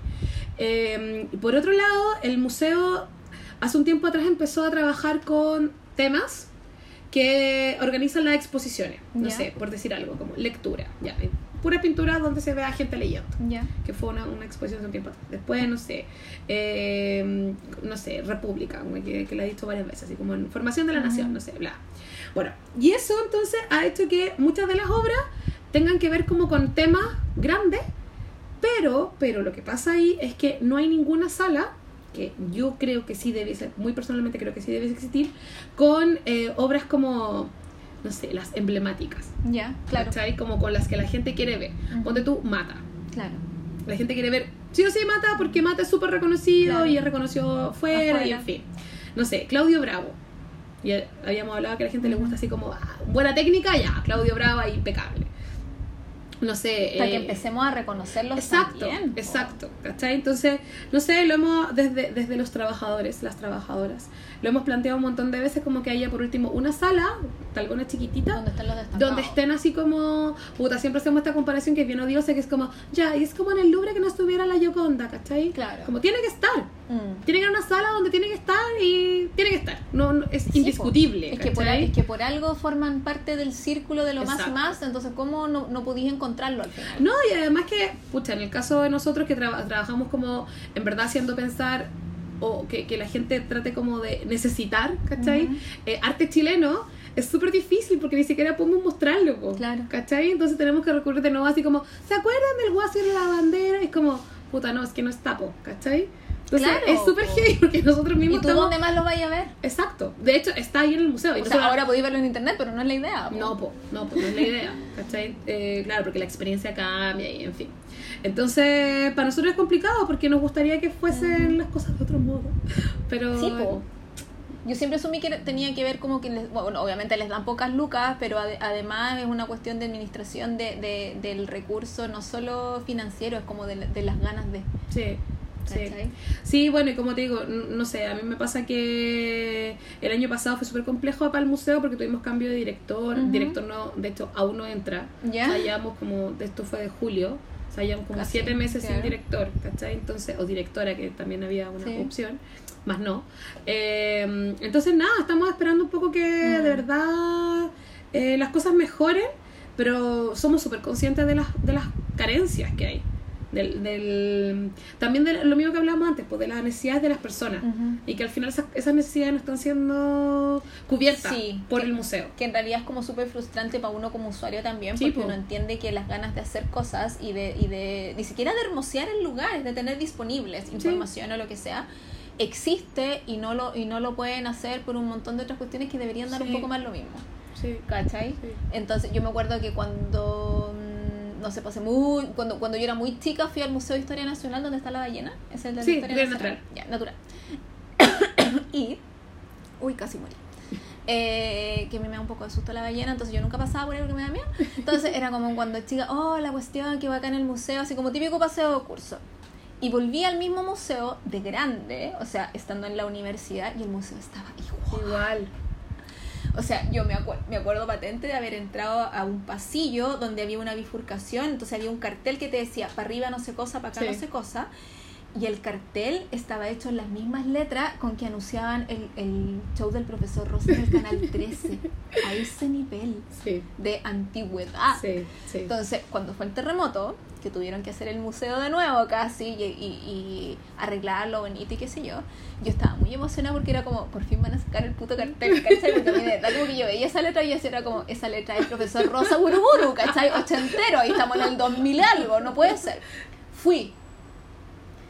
Y claro, no es una cuestión así como que lo hicieron de nuevo, pero pucha, me cambiaron los carteles, Sí. tiene iluminación, un uso de pantallas que yo quedé loco, así como, loco, puedo ver a la ballena moviéndose. Yo, Sí. quedé, yo casi lloré, Sí. ¿sabes cuándo fui? Y eran cambios chiquititos. Eh, o sea, quizás el Lucas son mucho porque tenía una pantalla gigante que te muestra cómo la ballena se mueve y de verdad es que era hermoso. Yo de verdad entré a esa weá y era como, yo casi lloré porque era como, por fin, por fin es un museo de clase mundial casi, siendo una cuestión muy chica de que me cambien, no sé, po, los nombres de las cosas que están, que ya no sean con eso como que, que, que te raspaban las letras. Sí, como setentero. ¿Cachai? Sí. Súper setentero, Sí. po. Eh, que se vea bien, que utilicen más, como que yo siempre digo que utilicen mejor los recursos tecnológicos que tenemos disponibles y que hagan que los museos, sobre todo los, quizás con bellas artes o con cosas de, de este tipo de arte como escultura es más difícil, pero cuando son de historia, cuando son de, de, de recursos naturales y que, que sean más interactivos Sí. Es necesario, po. Es necesario. Yo no soy muy, yo reconozco, yo no soy muy de ir a museos cuando voy para afuera. Ajá. Eh, porque soy bien así como que yo no me quiero ir a encerrar a un lugar, yo prefiero, mi prioridad es conocer el lugar en sí, entonces prefiero pasear por fuera, conocer como las cosas por fuera, Eh, voy a muy pocos museos. Eh, pero tuve la suerte de que cuando fui a Nueva Zelanda, el museo como de historia era súper gratis, en Nueva Zelanda te cobran por todo. Entonces era súper gratis y hacía un calor de mierda, entonces yo me metí al museo porque había aire acondicionado. Reconozco que esa fue mi razón. Ya, pero Ya. da igual. Pero cuando entré, había un cartel gigante que decía que había una exhibición sobre volcanes. Y yo soy muy fan de los volcanes. Porque con mi mamá, cuando yo era chica, eh, como daba en el National Geographic Ajá. siempre, eh, pegaba los documentales de los volcanes, pero desde siempre. Entonces era como, oh, volcanes. Y yo me fui para allá. Y me encantó que, eh, a pesar de que era un- una cuestión muy así como, sí, volcanes son así, qué sé yo, era tan didáctica, era tan interactiva la muestra. Y era una porque eran dos piezas. Chiquitita. Eran chiquititos, pero aparte de el uso de pantallas que te mostraban erupciones en blanco y negro del año cincuenta y tanto, o sea, ya tenía una cuestión así como muy, pff, no YouTube, ¿cachai? Eh, o, o- y pantallas chiquititas, ah, no sé, po, eh, tenían un como de hecho de papel maché, pero gigante, un volcán gigante, pintado así con muy, muy, muy, con, con las como con las partes del volcán para decirle a los niños esto se llama así y la, la lava está así y el magma no ¿cachai? Sí. con, lo, con años, no sé qué cuestión, como para mostrarlo, y, el y salió humito. Pero era humo de verdad, yo no sé cómo lo hicieron, pero salía humito. Entonces los niños entraban y era como, oh, está Ay, vivo, mira. ¿cachai? Y uno era como, Haciendo "Ah, erupción. vivo". Y lo que más me gustó fue que tenían rocas que tú podías tomarlas. Estaban encerradas como en unas garras de fierro, sí, para que no te las lleves, obvio. Pero habían unas rocas que era como que te invitaban a jugar, no era como solo están ahí, tú no sabías si la podías tocar y como porque uno es tímido Claro. también, pues entonces como no sé si se pueden tocar y qué sé yo, con una flecha así como levántame, intenta levantarme. Y habían niños porque habían unas rocas que yo no sé de dónde mierda eran, que eran muy eran gigantes pero eran muy livianas. Entonces los niños así como Oh, papá, no sé qué, Lo lo, puedo levantar. Y el claro. otro era como, hasta yo era como, "Weón, no se puede, eran tres rocas. Y yo lo encontré tan entretenido, tan entretenido. Era como muy. Bueno, también había una caseta donde se suponía que ahí tú podías experimentar un verdadero terremoto. Y yo venía saliendo del terremoto acá. Entonces era como, a ver, y me meto a la caseta y era como, esta weá No, no, se no quiere. nada. Y se suponía que era un terremoto grado 7. No, pero que eso no es nada para Y yo fui nosotros. el- después del 2010, pues entonces era como yo adentro así con cara de esta weá no es no grado 7, me están hueveando. Y, porque tú entrabas No ya a la amerita que me caseta, pare. no, tú, tú entrabas ya a la caseta que habían como seis personas de pie. Había una rejita como de madera Ajá. y había una, una pantalla. Y en la pantalla te decía el, el terremoto de Christchurch, porque en Nueva Zelanda hubo un terremoto el 2010 también, ¿Ya? donde nosotros fue en febrero y el de ellos debe haber sido en junio, septiembre. Ah. Y también quedó, la, grados. quedó la ciudad en el suelo, sí, fue 8 también. Ah, Si el de nosotros fue 8,8, 8,5, el de yo debe haber sido 8,4. Fue súper, quedó la ciudad en el suelo. Cuando yo fui, y yo fui el 2015, la ciudad todavía está en el suelo. Están recién levantando cosas. Hay una iglesia que está en la calle. O sea, las, están las sillas en la está- calle. Oh, Hacen la misa al aire libre porque la iglesia quedó en el suelo. ¿Cachai? Porque el terreno era pésimo y no sé qué. Entonces, eh, y yo y en la pantalla, el terremoto de Christchurch de no sé cuánto, yo, oh, fue, si yo me acuerdo las noticias, fue ay, ya, y yo así como, no debería someterme a esto porque el recuerdo del 2010 está muy fresco en mi memoria, y qué sé yo, y me meto a la caseta y fue como, esta fue un 5 con cueva. Y yo salgo alegando en chileno, es como, esto es un 5 con cueva, hablando sola, y era como, Me encanta, todos tenemos como un, no sé, como termómetro incorporado, Un no sé, como sismógrafo. eso, un sismógrafo incorporado. Pero me encantó igual la, la interactividad que tenía Sí. y que aprovechaba eh, eh, la tecnología, la- las tablets. eh, cuando, cuando yo fui a la parte que encontraron un, ¿cómo se llama? Un, un squid, que es este, este animal que tiene tentáculos, pero no es un pulpo. ¿Calamar? ¿Un calamar? Ya, encontraron un calamar gigante, medía como 3 metros. Entonces estaba en estas cámaras eh, de, de- como de cristal con un líquido extraño que no sé cómo se llama, ma- eh, ahí preservado el, el calamar que tú lo podías mirar, pero a- a- alrededor tenía puras tablets.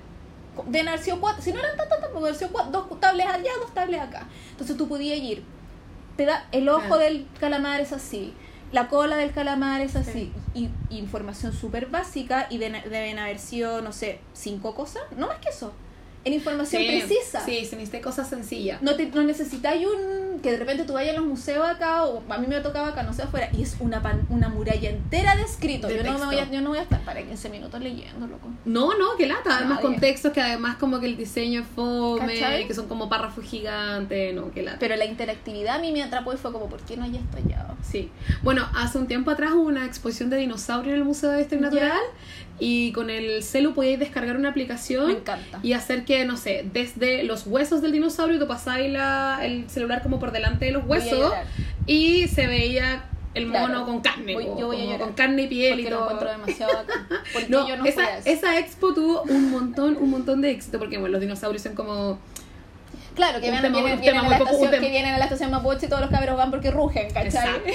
Sí, pero incluso son como animatronics, son falsos, pues, ¿cachai? Es otra cuestión, en verdad, son los huesos de real, ¿cachai? Claro. Bueno, en fin, pero, pero claro, eso también es un desafío permanente para nosotros, Mm. en verdad, cómo, cómo hacerlo, además con pocos recursos, Sí, po. y que en verdad la cuestión funcione, y que en verdad la cuestión sea atractiva, y que en verdad lo paséis bien. Sí, ese es el Sí, esa es la cuestión, como que de verdad tengáis ganas de volver.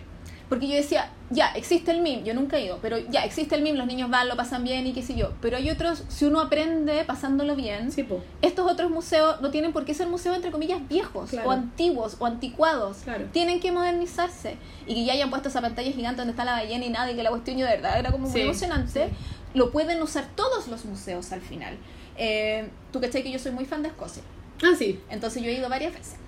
Eh, porque como que ahorro todo el año, digo voy a ir a Escocia porque Escocia, Escocia, Escocia. Y en Escocia hay un museo que es un museo así como de la municipalidad, es el museo más fome de la vida. Ya. Te lo juro, porque es fome. Yo nunca he entrado por lo porque es como que me interesa ir a ver así como banderas del 1800 de Escocia, del pueblito, no estoy ni ahí. Pero afuera, no es como de literatura, en realidad no es de lo music- no pero afuera eh, eh, está como hecho como con adoquines el, pa- el piso y entre medio de los adoquines hay información escrita. En, en, en la muralla del edificio hay como, no sé, como un mural, ponte tú, como mosaico Como perfecto. pero los mosaicos son grandes y en cada mosaico hay información, nombre de, ponte tu nombre de los autores que tienen cosas adentro. O un, y hay una cuestión así como, como en, en- en corrido y que es un poema. No, es bacán eso, porque al final son como pequeños guiños que te hacen como acercarte a la cuestión, po. Yo siempre digo que eso es aprovechar muy bien el espacio, Sí. aprovechar el piso. ¿Cachai? Que es como lo que hace la quinta normal, el metro, Sí, que sí. de repente meten cuestiones abajo. Sí. Y una vez fui una, a una, había una exposición de eh, armadura, samurái, no sé qué cuestión, y tú llegabas ahí al metro y salías del metro y en el piso tenían sable. Y era como, wow, es demasiado bacán. No, mira, hay varios, ¿Cachai? hay varios recursos que podéis usar ahí. Porque tú, a la gente le gusta, bueno, yo creo que ahora por el tema como selfie, eh, recurso espejo. Ya. Bueno, recurso espejo es Gana. así, pero ahí la lleva todo el Ya. rato. Y lo otro también tiene que ver con temas que sean interesantes. Ahora que hablaste lo de los samuráis, el año pasado una de las expos más populares que tuvimos fue una exposición que se llamaba El mundo flotante de la cultura Edo. Ya, que era estampas japoneses. Bueno, así, lleno, lleno, lleno, lleno, porque la cultura japonesa es súper atractiva acá en Chile. Y Ay, en fin. Quiero taco. Bueno, y es bacán porque al final son, cacha, una colección que tenía el museo que la última vez que se había mostrado fue el año 27, 1927. Y la otra vez que se mostró fue el 2018, ¿cachai? Son, esos son casi 100 años, sí, 90 años. ¿Cachai? Pero al final igual es bacán porque hay un montón de cuestiones que están en verdad en depósitos, que están guardadas y que no salen siempre a la luz. pues. Entonces, por eso la pega de los investigadores o de nosotros ahora es como justamente empezar a um, poner en circulación. Sí. ¿Cachai? Porque al final después tal vez va a pasar un tiempo y mucha gente de la que fue ahora, que como si tú tal vez tengan, no sé, 18 o 20 años, digan en 10 años más como, oh, sí, yo otra vez fui a una... Pa, y tengan que pedirla Claro, de nuevo, ¿cachai? claro. Y ahí la expo no va a pasar 90 años muerta, No, sino que va a pasar menos tiempo, ¿cachai? Para que no se pierda tampoco. Exacto. Entonces, pero a eso me refiero con que las cuestiones tienen que tener vida. Mm. Yo siempre como que doy el ejemplo de, no sé, po, estos multi, multi, multimillonarios que se compran obras para tenerla Sí. en bóveda. Sí, no. Y es como, puta, ahí la obra murió. Claro. La obra puede costar, ¿qué pasa con los Van Gogh, por ejemplo? Claro. Una de las obras más caras del mundo y que no sé cuánto, no, no sé, no, no tengo idea de cuántos ceros Sí. pueden ser, pero en verdad si la obra ya no la puede ver nadie, no tiene una gracia. po. Claro. ¿Y cómo, cómo ustedes cachan eh, cuando a la gente le gusta solo por la gente que fue a verla o tienen algún sistema así como que uno puede dejar feedback? O... Sí, se pueden dejar siempre como comentarios, que en sistema más, más arcaico que hay, que es como el libro de comentarios. Eh, redes sociales y Ah, como ese tipo de cosas. Como que las revisan. en verdad la asistencia, sí, la asistencia, sí, Ujú. cuando va mucha gente es porque en verdad Se a la gente le interesa. Porque Por- se, se debe correr también la voz de que está bueno. qué sé yo. Exacto, exacto. Ponte tú era una de la última expo que hubo, que no es de la colección, que era temporal nomás. eh, fue una expo que se llamó Chile tiene sida Ya. y que fue también caleta de gente, mucha, mucha gente. Y más que yo creo que por las obras, porque probablemente son, bueno, son artistas como actuales, Es el tema. es el tema, po, ¿cachai? Entonces a la gente igual le parece atractivo, yo creo, ver un tema que es como médico, salud pública, Ujú. súper tabú, Ujú. ¿cachai? Todavía, y, y verlo en... Y que tiene en que ver con nosotros. po. y, y verlo en el museo, po. Claro, si al, final, si al final muy sí nos interesa los, los pintores de afuera y qué sé yo, pero lo que más somos nosotros y tratar Sí. de rescatar cosas de, de, Sí, sí. de lo que se hace acá, que también empezar, a- lo que decía yo antes, empezar a reconocer también. Porque quizás el ojo más pillo te cacha un mata de un no sé qué, pero uno muy... Si no te lo venden en un mousepad, Sí, po, ¿cachai? ¿no cachai? po? No cachai que Sí, esto po. es chileno y que es importante y qué sé yo, po. Bueno, y además también como porque hay una cuestión que es súper bonita que es porque es importante también. ¿cachai? Porque realmente nosotros tal vez como los que estamos dentro del medio decimos que esta cuestión es más valiosa o no.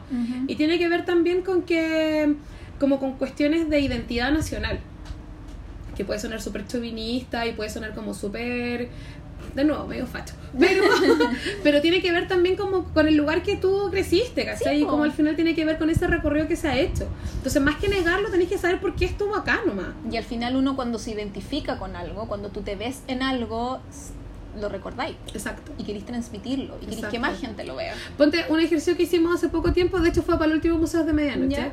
Eh, fue a hacer, hicimos una visita, una visita, una conversación afuera, afuera en la explanada del museo, con la escultura de la Rebeca Mate, que Sí. fue la que fue violentada. Le la- faltaba una patita. Sí, con la accidentada el año pasado. Entonces, claro, porque nosotros, puta, todo el año pasado repetimos como lo no, es que la cultura es súper importante, súper importante, súper importante, súper importante. Es como, bueno, ¿Por qué es tan importante? ¿O para qué? ¿Por qué? ¿Para qué la tenemos acá? ¿Para qué se restauró? ¿Para qué? ¿Cachai? Que al Entonces, final como que la gente quiere saber por qué gastan plata en esto. exacto. es- pero sí pasa, Sí, caleta. Y y es súper válido también, ¿cachai? Que al final en, en realidad es como tratar de dar vuelta el, el discurso de por qué no nos dan plata para poder mantener los museos eh, y que la gente también dice por qué gastan, por qué es necesario gastar plata en esto. Porque no es solo mantener pinturas Exacto. al final o mantener esculturas al final. ¿Cachai? Va mucho más allá de eso. Bueno, y ahí uno se da cuenta también que hay un montón de personas que están em, como entendiendo que el arte debiese ser como un bien público, Ujú. en el sentido más amplio de la palabra, ¿cachai? Entonces, claro, esta obra que si bien es del museo, pero está fuera, ya está en el espacio público. Claro. Y de hecho, esa es una de las cosas fundamentales, que es la primera obra de una mujer artista que está en el espacio público. Claro. Corta. Pero uno no sabe eso. Es un dato. Claro. Es un dato, pero es corta. Ujú. Y ahí nosotros lo que hacemos al tiro es vincularla con qué otra, qué otra ¿qué otro arte urbano conocí? Y ahí obviamente salen los grafitis, los stencils, los murales, ¿cachai? Y la, lo que intentamos hacer también es que se diluya em, la brecha entre como el, la alta cultura Sí. y la baja cultura, Ujú. ¿cachai? Son manifestaciones diferentes Ujú. nomás. Sí. Pero, pero cuando lo veía así, también, pues, si tú viste alguna cuestión que te gustó en la calle, bueno, es bacán porque también válido. Claro. Pero tiene otras, otros códigos nomás, Ujú. tiene otras nomenclaturas. O es más efímero, ¿cachai? O es colectivo, o es también. habla de otras cosas, ¿cachai? Entonces, eso es súper interesante porque mientras tenías esa discusión te vas dando cuenta que también lo que tú has visto, o sea, te das cuenta que sí has visto cosas, Claro, aunque no hayas ido a un museo. claro. Y eso es súper valioso, creo yo. Y está en todas partes al final. Porque valida tu experiencia. Nosotros el año pasado con mi familia y con la Matilda fuimos a un tour por Santiago, bueno, ¿Ya? era en bicicleta, eh, que era por los grafitis del centro, Ya. barrio Yungay, el, cerca de la Plaza Brasil, qué sé yo. Entonces te llevaban en bicicleta, partíamos Ujú. de la Plaza Bolsillo de Santo Domingo y te llevaban en bicicleta para allá por Chuchunco, Libertad, no sé qué. Entonces los eran una chica y un chico. Eh, no me acuerdo cuáles eran sus profesiones, pero algo, una algo tenía que ver, parece que también era como historiadora o algo ¿No eran los de bicipaseos patrimoniales? No, eran Ah, otra otro grupo. Eh, pero sí, ellos también funcionan los de bici paseo patrimonial. Y mm, claro, nos llevaron para allá, que la diferencia entre el graffiti, el mural, y ustedes distinguen acá, que las líneas, esto el Ramona Parra, que la cuestión, no sé Claro. qué. Entonces, hay gente haciendo cosas. De repente uno como que no, no, no se da cuenta que, que la posibilidad de aprender o de conocer y de, de meterse en esto está aquí al lado. Claro. Sobre todo uno cuando tenéis el teléfono en la mano y tenéis Twitter, tenéis Facebook, y es cosa de buscar nomás, Claro. ¿Cachai? Entonces este era como el pase así, como en los matinales. Muerte a los matinales. Eh, eh, para decir que tú, tú eh, Ya no son materiales, duran como hasta las 3 de la tarde. Por lo... Da lo mismo, yo los odio. Muérate. Da igual. Eh, oh, eh, creo que son el, el peor mal de la sociedad los matinales. Ya. Eh, que Es tú- que es mucho relleno. po. una pura caca. Eh, eh, hay un, un, un colectivo en el cual tú participas. Ay, sí. Entonces sí, para que tú hables De de, hecho, tu colectivo. justamente iba a- me estaba acordando que una de las actividades que tenemos con mis compañeritos de BAM, Vamos. Vamos al museo, Ese corta es como- a M, Ujú. claro, vamos al museo. Que como el nombre lo indica, la idea es incentivar que vayamos a los museos, Por que supuesto. los hagamos nuestros. Y eh, una de las actividades que nosotros tenemos, bueno, aparte de incentivar como a través de redes sociales y Ujú. contar tener una agenda muy activa, eh, tenemos también una, mm, uno, los que se llaman club, Ya. y los clubes de profesionales de museo. Ya. Entonces, Soy gente de generaciones más jóvenes que trabajan en museos y que, nada, tenemos un tema y lo discutimos. Entonces, uno de los últimos que hicimos fue justamente de arte urbano. Ya. Y fue súper bacán porque mm, participó un chico que es un grafitero que se llama Gen Rus. Y bueno, que ahora está así como en Berlín, así como ya Por rompiéndola en otros lados. Eh, y la particularidad de él es que es profe también de arte. Ya. Entonces compartía su tiempo entre hacer graffiti en la calle y hacer clases. Y a mí una de las cosas que me quedó más dando vuelta de esa oportunidad fue que él decía que efectivamente patrimonio como asignatura, como, como, como tema de la asignatura de artes está en tercero medio. Ya. Y él decía, entonces, ¿cómo chucha un cabro grafitero va a aprender lo que es patrimonio a los 16 años, Mm. 17 años? Mm. Cuando en verdad eso debiese ser casi Ah, que en, ¿cachai? Eh, en educación inicial, en básica, no sé, ¿cachai? Como cuando, soy, cuando eres chico. Mm. Porque si no, no, no tenéis conciencia, no tenéis, em, tampoco tenéis respeto por el otro. Ujú. ¿Cachai? Al final tiene que ver con eso, que es un poco lo que se hace en otros países latinoamericanos, que también, bueno, hay un rollo mucho más grande como con las culturas que son predecesoras, como, no sé, Perú, México. Ujú. O sea, en Perú en verdad, claro, lo- los pelmazos que andaban rayando cuestiones Ah, en sí. Cusco eran chilenos, pues, ¿cachai? Sí. Y tiene que ver un poco con eso. Como que los peruanos no lo van a hacer porque también tienen un respeto por sus orígenes súper importante, pero porque se los han enseñado. Si tampoco uno aprende las cuestiones de la nada. Te las tienen que mostrar, te las tienen que hacer Te las tienen que te las tienen que enseñar. enseñar, ¿cachai? Entonces, claro, si la cuestión te la enseñan cuando eres grande, o sea, si te interesa buena onda, pero si no, ya filo, pasó también. Es como que nosotros periodismo y teníamos ética en último año. Pucha, qué, qué penita, ¿cachai? Cuando ya todos habíamos aprendido a hacer todas las, las marihuancias ahí para que no nos pillaran, ahí teníamos ética. Sí, pues. ¿cachai? Tiene que ver como con, no sé, con formación general al Sí, final, po. ¿cachai? Entonces, bueno, nosotros nos pasó, por ejemplo, cuando, cuando fue el rayado de la escultura de la Rebeca Mate, ¿Ya? que, claro, no era un rayado como, no sé, artístico, era una chapa, Sí. ¿cachai? Y al final la discusión también para nosotros era como, bueno, en verdad, estos cabros yo creo que no les importa mucho la Rebeca Mate en sí misma, sino que en verdad quieren marcar la presencia acá nomás, po. ¿Y qué hacemos con eso? Mm. ¿Cachai? Mucha gente decía como, no, pero hay que en- en- enrejarla y ponerle como... Ah, ya. Y era como, puta, no, pues al final la gracia es que está en el espacio público y que en verdad si la gente la vea, obvio. y claro, y que si la Y se gente... saque la foto al lado.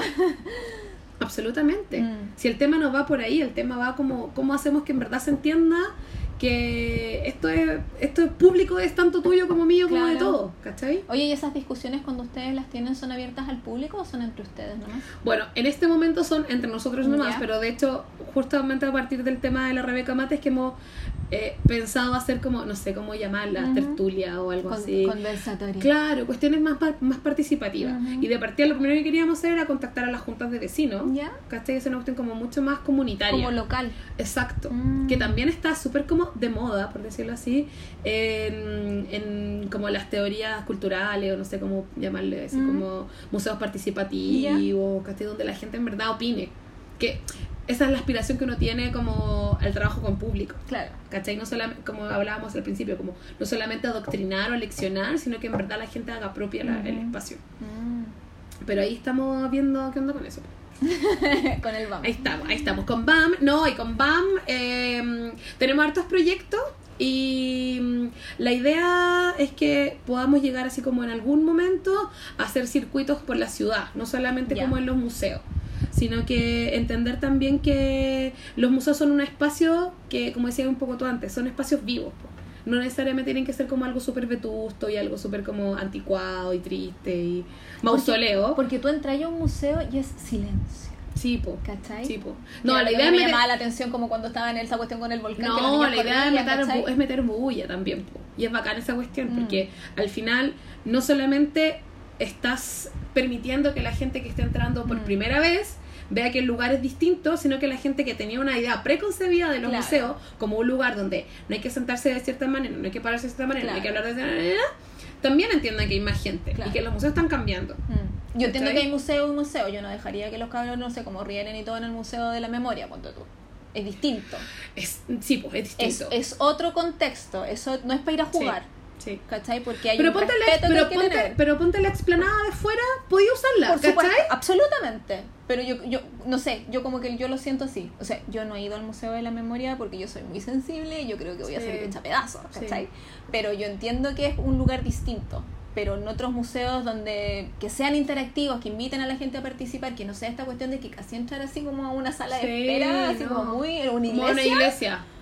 Como Sí. que a mí me, me- me choca un poco eso, después de haber tenido la suerte de haber conocido museos en otras partes, que sí, tú vayas a ver, no sé, po, yo no entraba al Louvre porque me da una lata a otros, pero es como entrar y ay, la gente comenta los cuadros Claro. y saca la foto y ponte allá y que ¿cachai? No es como No, pues Te van a po, retar. Porque hay gente, uno po. está súper acostumbrado a que te van a retar y te van a echar, Sí. ¿cachai? Porque a uno lo criaron así de que en el museo uno va así calladito y, y es fome, po. No, ya los museos no son tan así. Sí, la idea es hay que- ir como, sí, hay que, o sea, y si siguen siendo un poco así, Mm. la idea es como que no sean tan Claro. así. Por eso también en el Bellas Artes hemos ido a bailar. Que sea más vivo. ¿Cachai? Y tienen como otras cosas. Hay música afuera, hemos bailado afuera y hemos bailado Sí. adentro, hacía una cosa.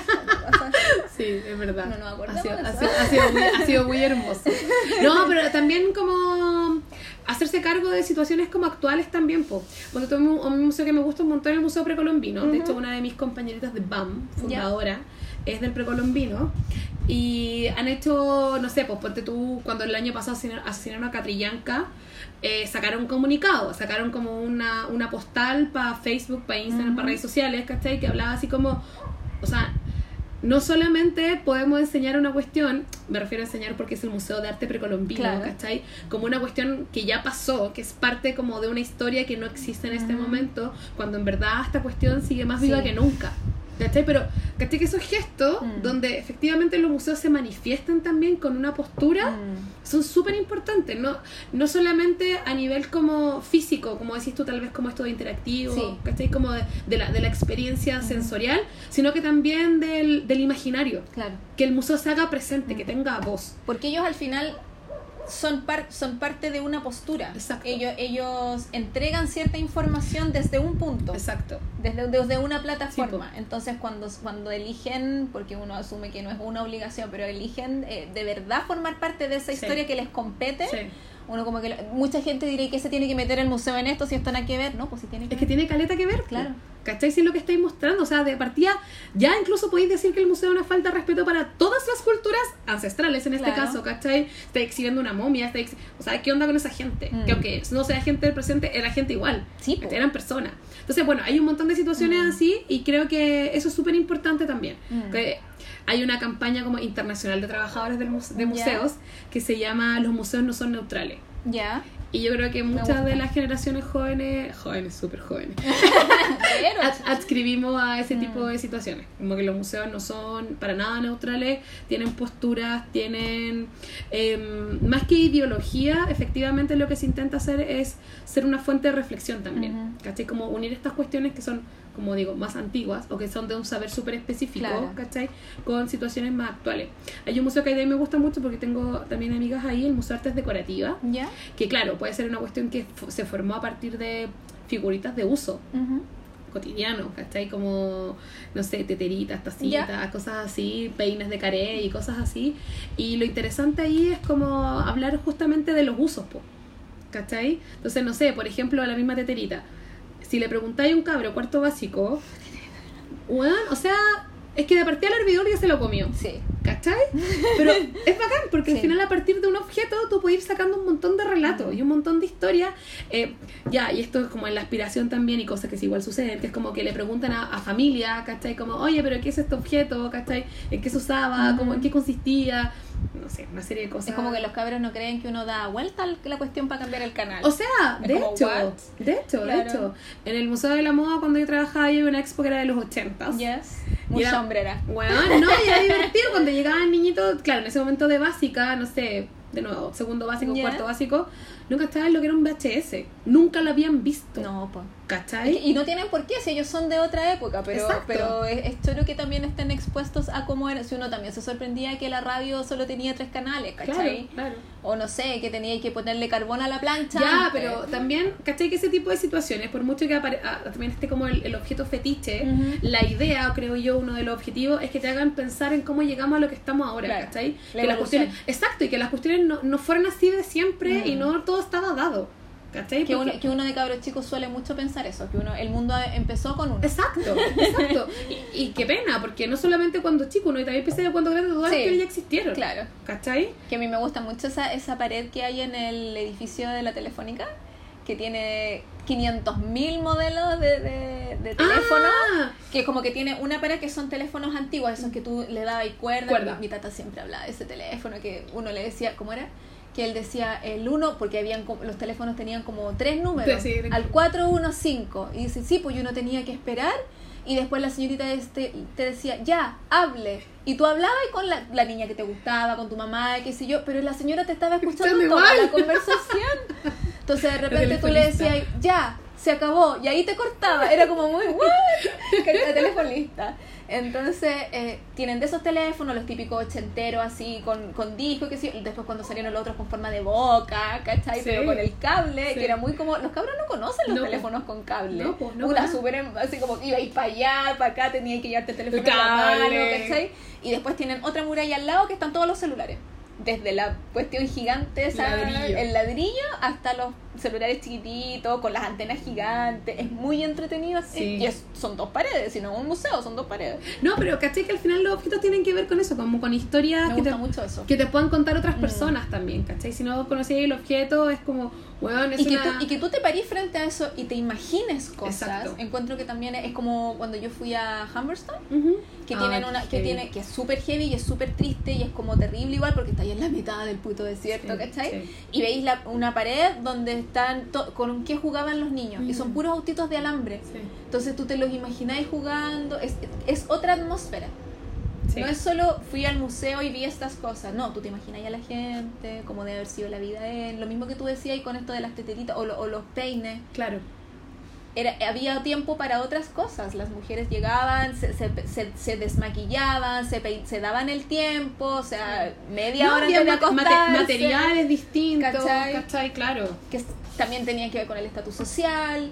Entonces, eh, seguramente las, las mujeres de clase baja no usaban esas cosas. Pero usaban otras, claro, ¿cachai? ¿cachai? Claro. Para maquillarse. Entonces, claro, uno dice son cosas súper que dan lo mismo, pero es que no dan lo mismo, po, porque desde, desde esa experiencia llegamos a lo de ahora. O sea, de hecho, para nosotros, o sea, bueno, para mí en verdad es súper como evidente que podéis, por ejemplo, re- reemplazar un montón de horas aula en un colegio con, con idas al museo. Sí. ¿Cachai? Porque si estáis viendo la cuestión, te podéis imaginar, obviamente mucho más fácilmente, lo que habláis tú, no sé, po, historia de la salitrera. Obviamente que si podéis ver, eh, bueno, ir a Humberstone ya es un sueño, Sí, pero, pero un poco lejos. pero, pero no sé, pero igual hay objetos que tú podés ir revisando Sí, en otros museos, ¿cachai? Que estén más cerca de tu casa. Claro. Eh, pero que te hagan una idea de cómo había sido la Y situación cuando tú realmente. puedes po. tocar, se, te quedan las cosas. Sí, no es como que, ay, sí, vimos esto. Sí, sí, sí, sí. No pasa así como... sí. Yo no, me, yo no tengo recuerdos de haber... Fui a- yo me acuerdo de haber ido al precolombino, al de Historia Natural cuando era chica, al de la... ¿Cómo se llama el que está en la Plaza de El Armas? histórico. El histórico. Y fin. ¿Cachai? Como que nunca fuimos, fuimos a la catedral. Que como que dais una vuelta y salís. sí. Pero no te hablan nada de quiénes son los santos y por qué. Bueno, yo no fui a colegio católico, entonces no sé, pero como después te enteráis de cosas. Sí. Por otros lados te enteráis de cosas. O de los muertos que están enterrados. ¿Cachai? O, o nosotros una vez, el año pasado parece que fue también, con las chicas del baile, tomamos un tour por Santiago, ¿Ya? pero se llamaba Santiago 1973, Ah. eh, que lo hacía un chico X. escuchado. Y te juntáis ahí como frente a los tribunales y pasáis por... tu- Y, en- y a tal hora fue esta cuestión y el cabro anda con una tabla y en la tabla te va mostrando los titulares de los diarios y te va mostrando entonces en realidad tu ciudad es Claro. tu museo y te Sí, va mostrando cosas. Y ahí nos dimos cuenta que han tapado todos los hoyos de las metralletas en los edificios públicos, en la Intendencia, en, en el Ministerio del Trabajo, ya no están los hoyos arriba. En el museo está. ¿Están todavía? Sí, las puedes ver. Claro, Por porque, está, porque está- están al frente de la moneda y taparon todos los hoyos para arriba de las metralletas y las cuestiones. Sí. Entonces, pero él muy, también fue como didáctico en el sentido de que iban muchos extranjeros, en el- nosotros éramos un grupo como de 20 personas e- y, y se metía gente de repente. Muy, fuimos al ex congreso, fuimos a, a, mm, llegamos a donde está el Ministerio de Defensa, eh, dimos unas vueltas por Santiago, qué sé yo, y él todo el rato nos mostraba audios. Eh, bajé el audio, entonces escuchen esto, el Claro. discurso de tal persona, lo que dijo tal persona, lo que decían las Ah, noticias, ¿cachai? Súper completo, pero una cuestión así maravillosa, ¿cachai? Entonces, esas instancias están y también te hacen sentir, o sea, claro, yo antes sabía que estaban los hoyos de las metralletas en la cuestión porque mi tata me había contado Claro. porque mi tata vivió ese día y no sé qué, pero ahora cuando yo paso tengo toda esta información extra, ¿cachai? Y yo digo, chucha, uno no, uno no vive la ciudad de la misma Exacto. manera. Y Te, eso es te lo hace choro. repensar. Y eso es choro de que no es solo el museo, como que se abre. Sí. Bueno, de hecho, justamente esa es una de, la- de las ideas como actuales de, de los circuitos patrimoniales. Tiene que ver no solamente con estos espacios, como decís tú, o sea, no solamente se va a limitar, de nuevo, como a los vestigios materiales, sino que también, por ejemplo, a las personas, ¿cachai? A lo que habíamos hablado al principio, de los oficios también. Porque en todos lados hay esa historia. O sea, sí, po, de hecho sí, existen, ¿Cachai? existen. En las familias hay historias. Exacto. ¿Cachai? Exacto, sí. Es súper importante lo que pasa con las familias porque mm, también tiene que ver con el rescate no solamente de una memoria como privada, sino que esa memoria privada formando memoria colectiva.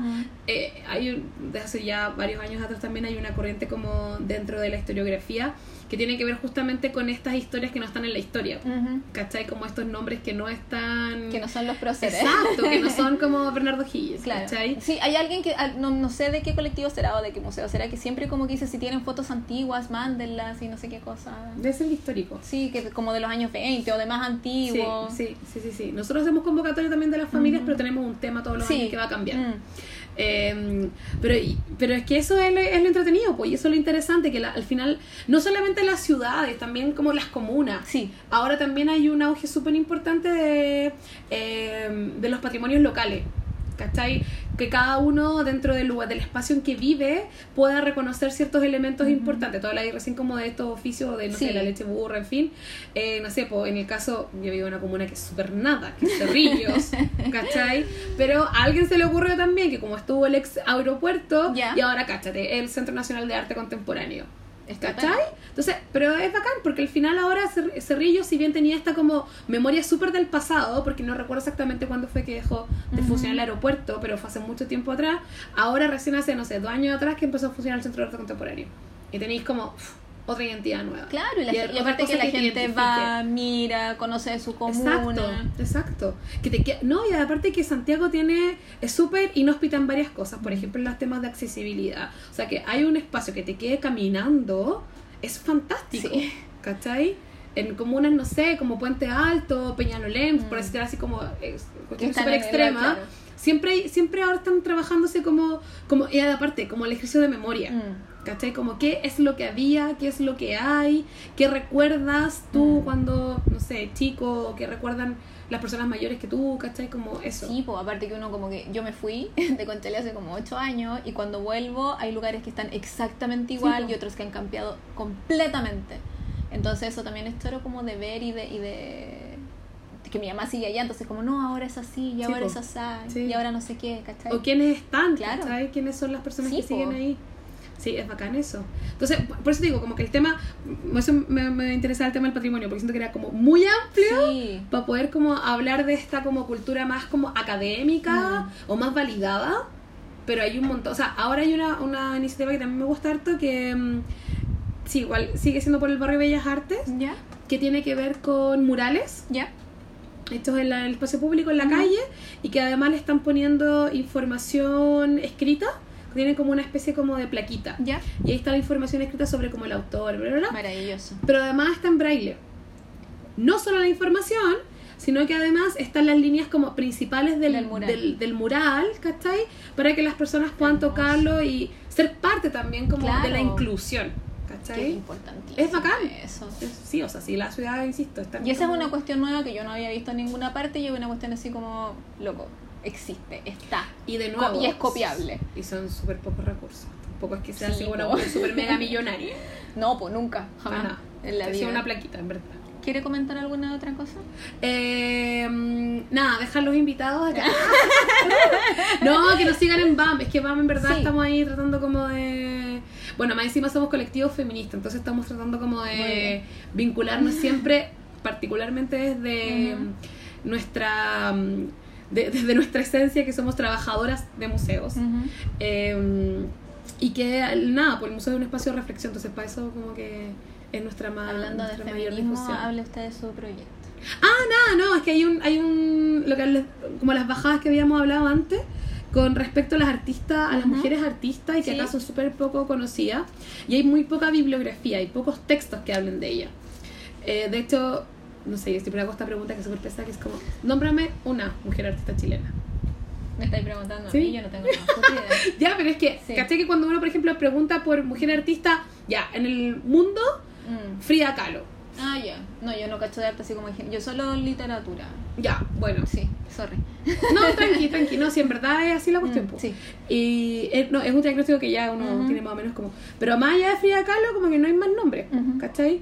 Entonces, nada, un poco lo que te decía antes, que están estas como historias de mujeres que tuvieron un montón de adversidades, que como- también como la literatura, se repiten también desde el arte visuales. Y hay un texto que a mí me gusta mucho, que es el que traje acá, que se llama Modernas, y que el nombre es porque es de parte de, de la como periodo de la modernidad. Son historias de mujeres de 1900 a 1950. Y son súper interesantes porque hablan de estas cuestiones como de las restricciones que tenían en las escuelas de bellas artes, eh, cuestiones súper como revolucionarias, como que no se tenían, muchas como que cacharon que le iba ir mal si tenían marido, entonces no se casaban. ¿cachai? Esto de la representación entre ellas mismas, eh, o no sé, algunas que tuvieron que dejar sus carreras para sostener la familia, Por supuesto. dedicarse al y cuidado, claro. exactamente.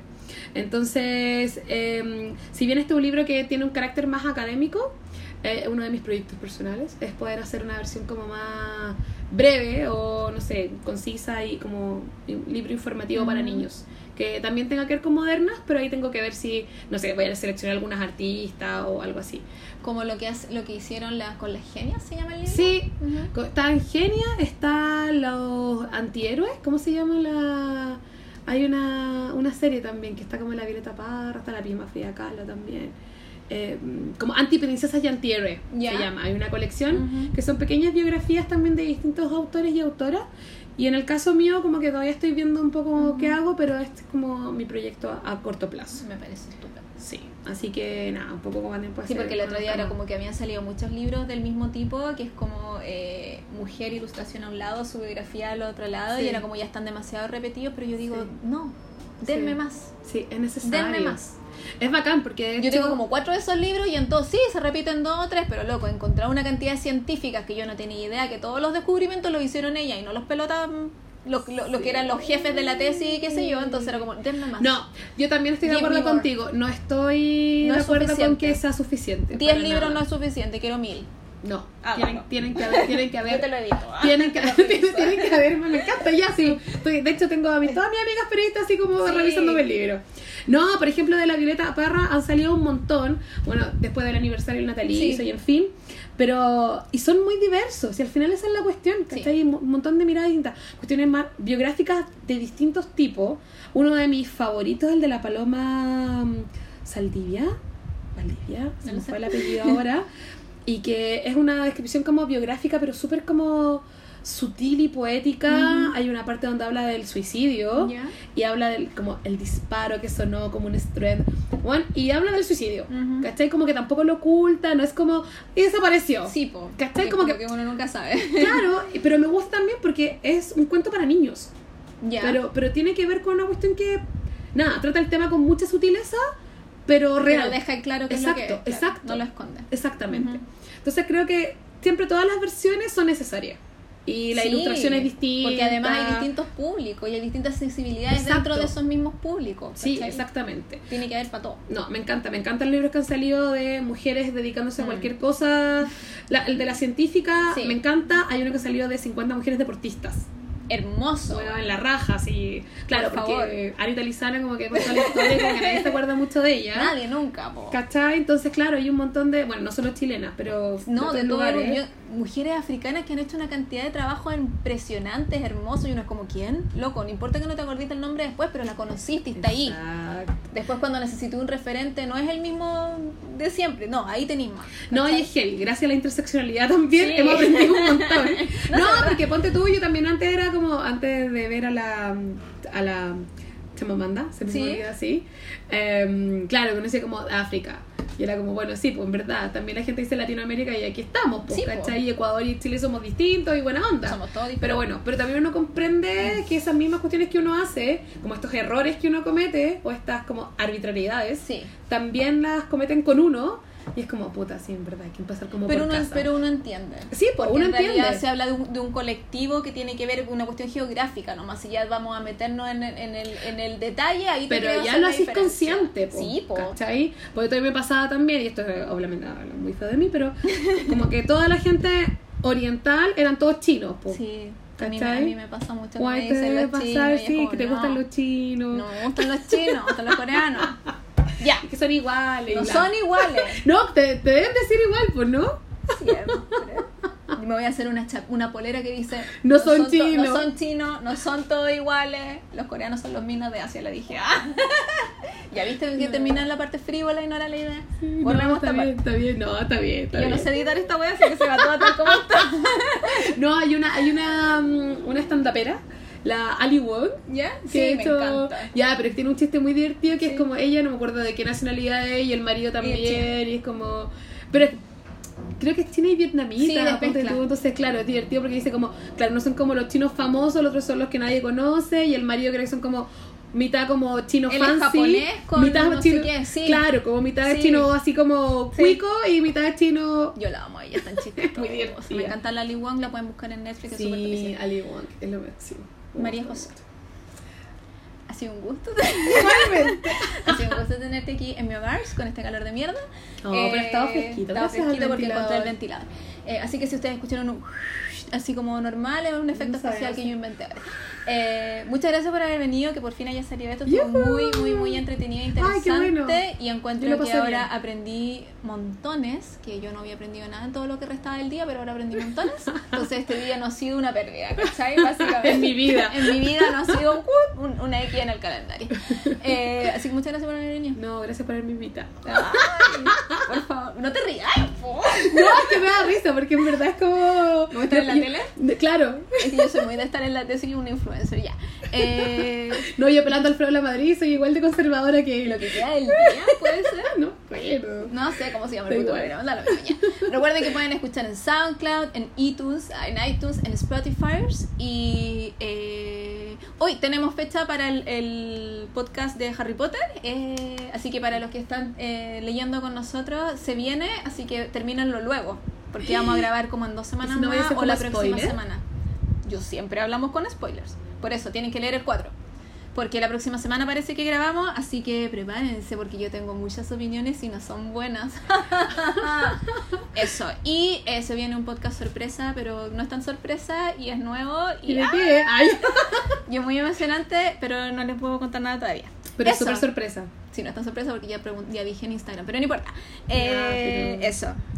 Gracias. Gracias. Adiós. Gracias, chao.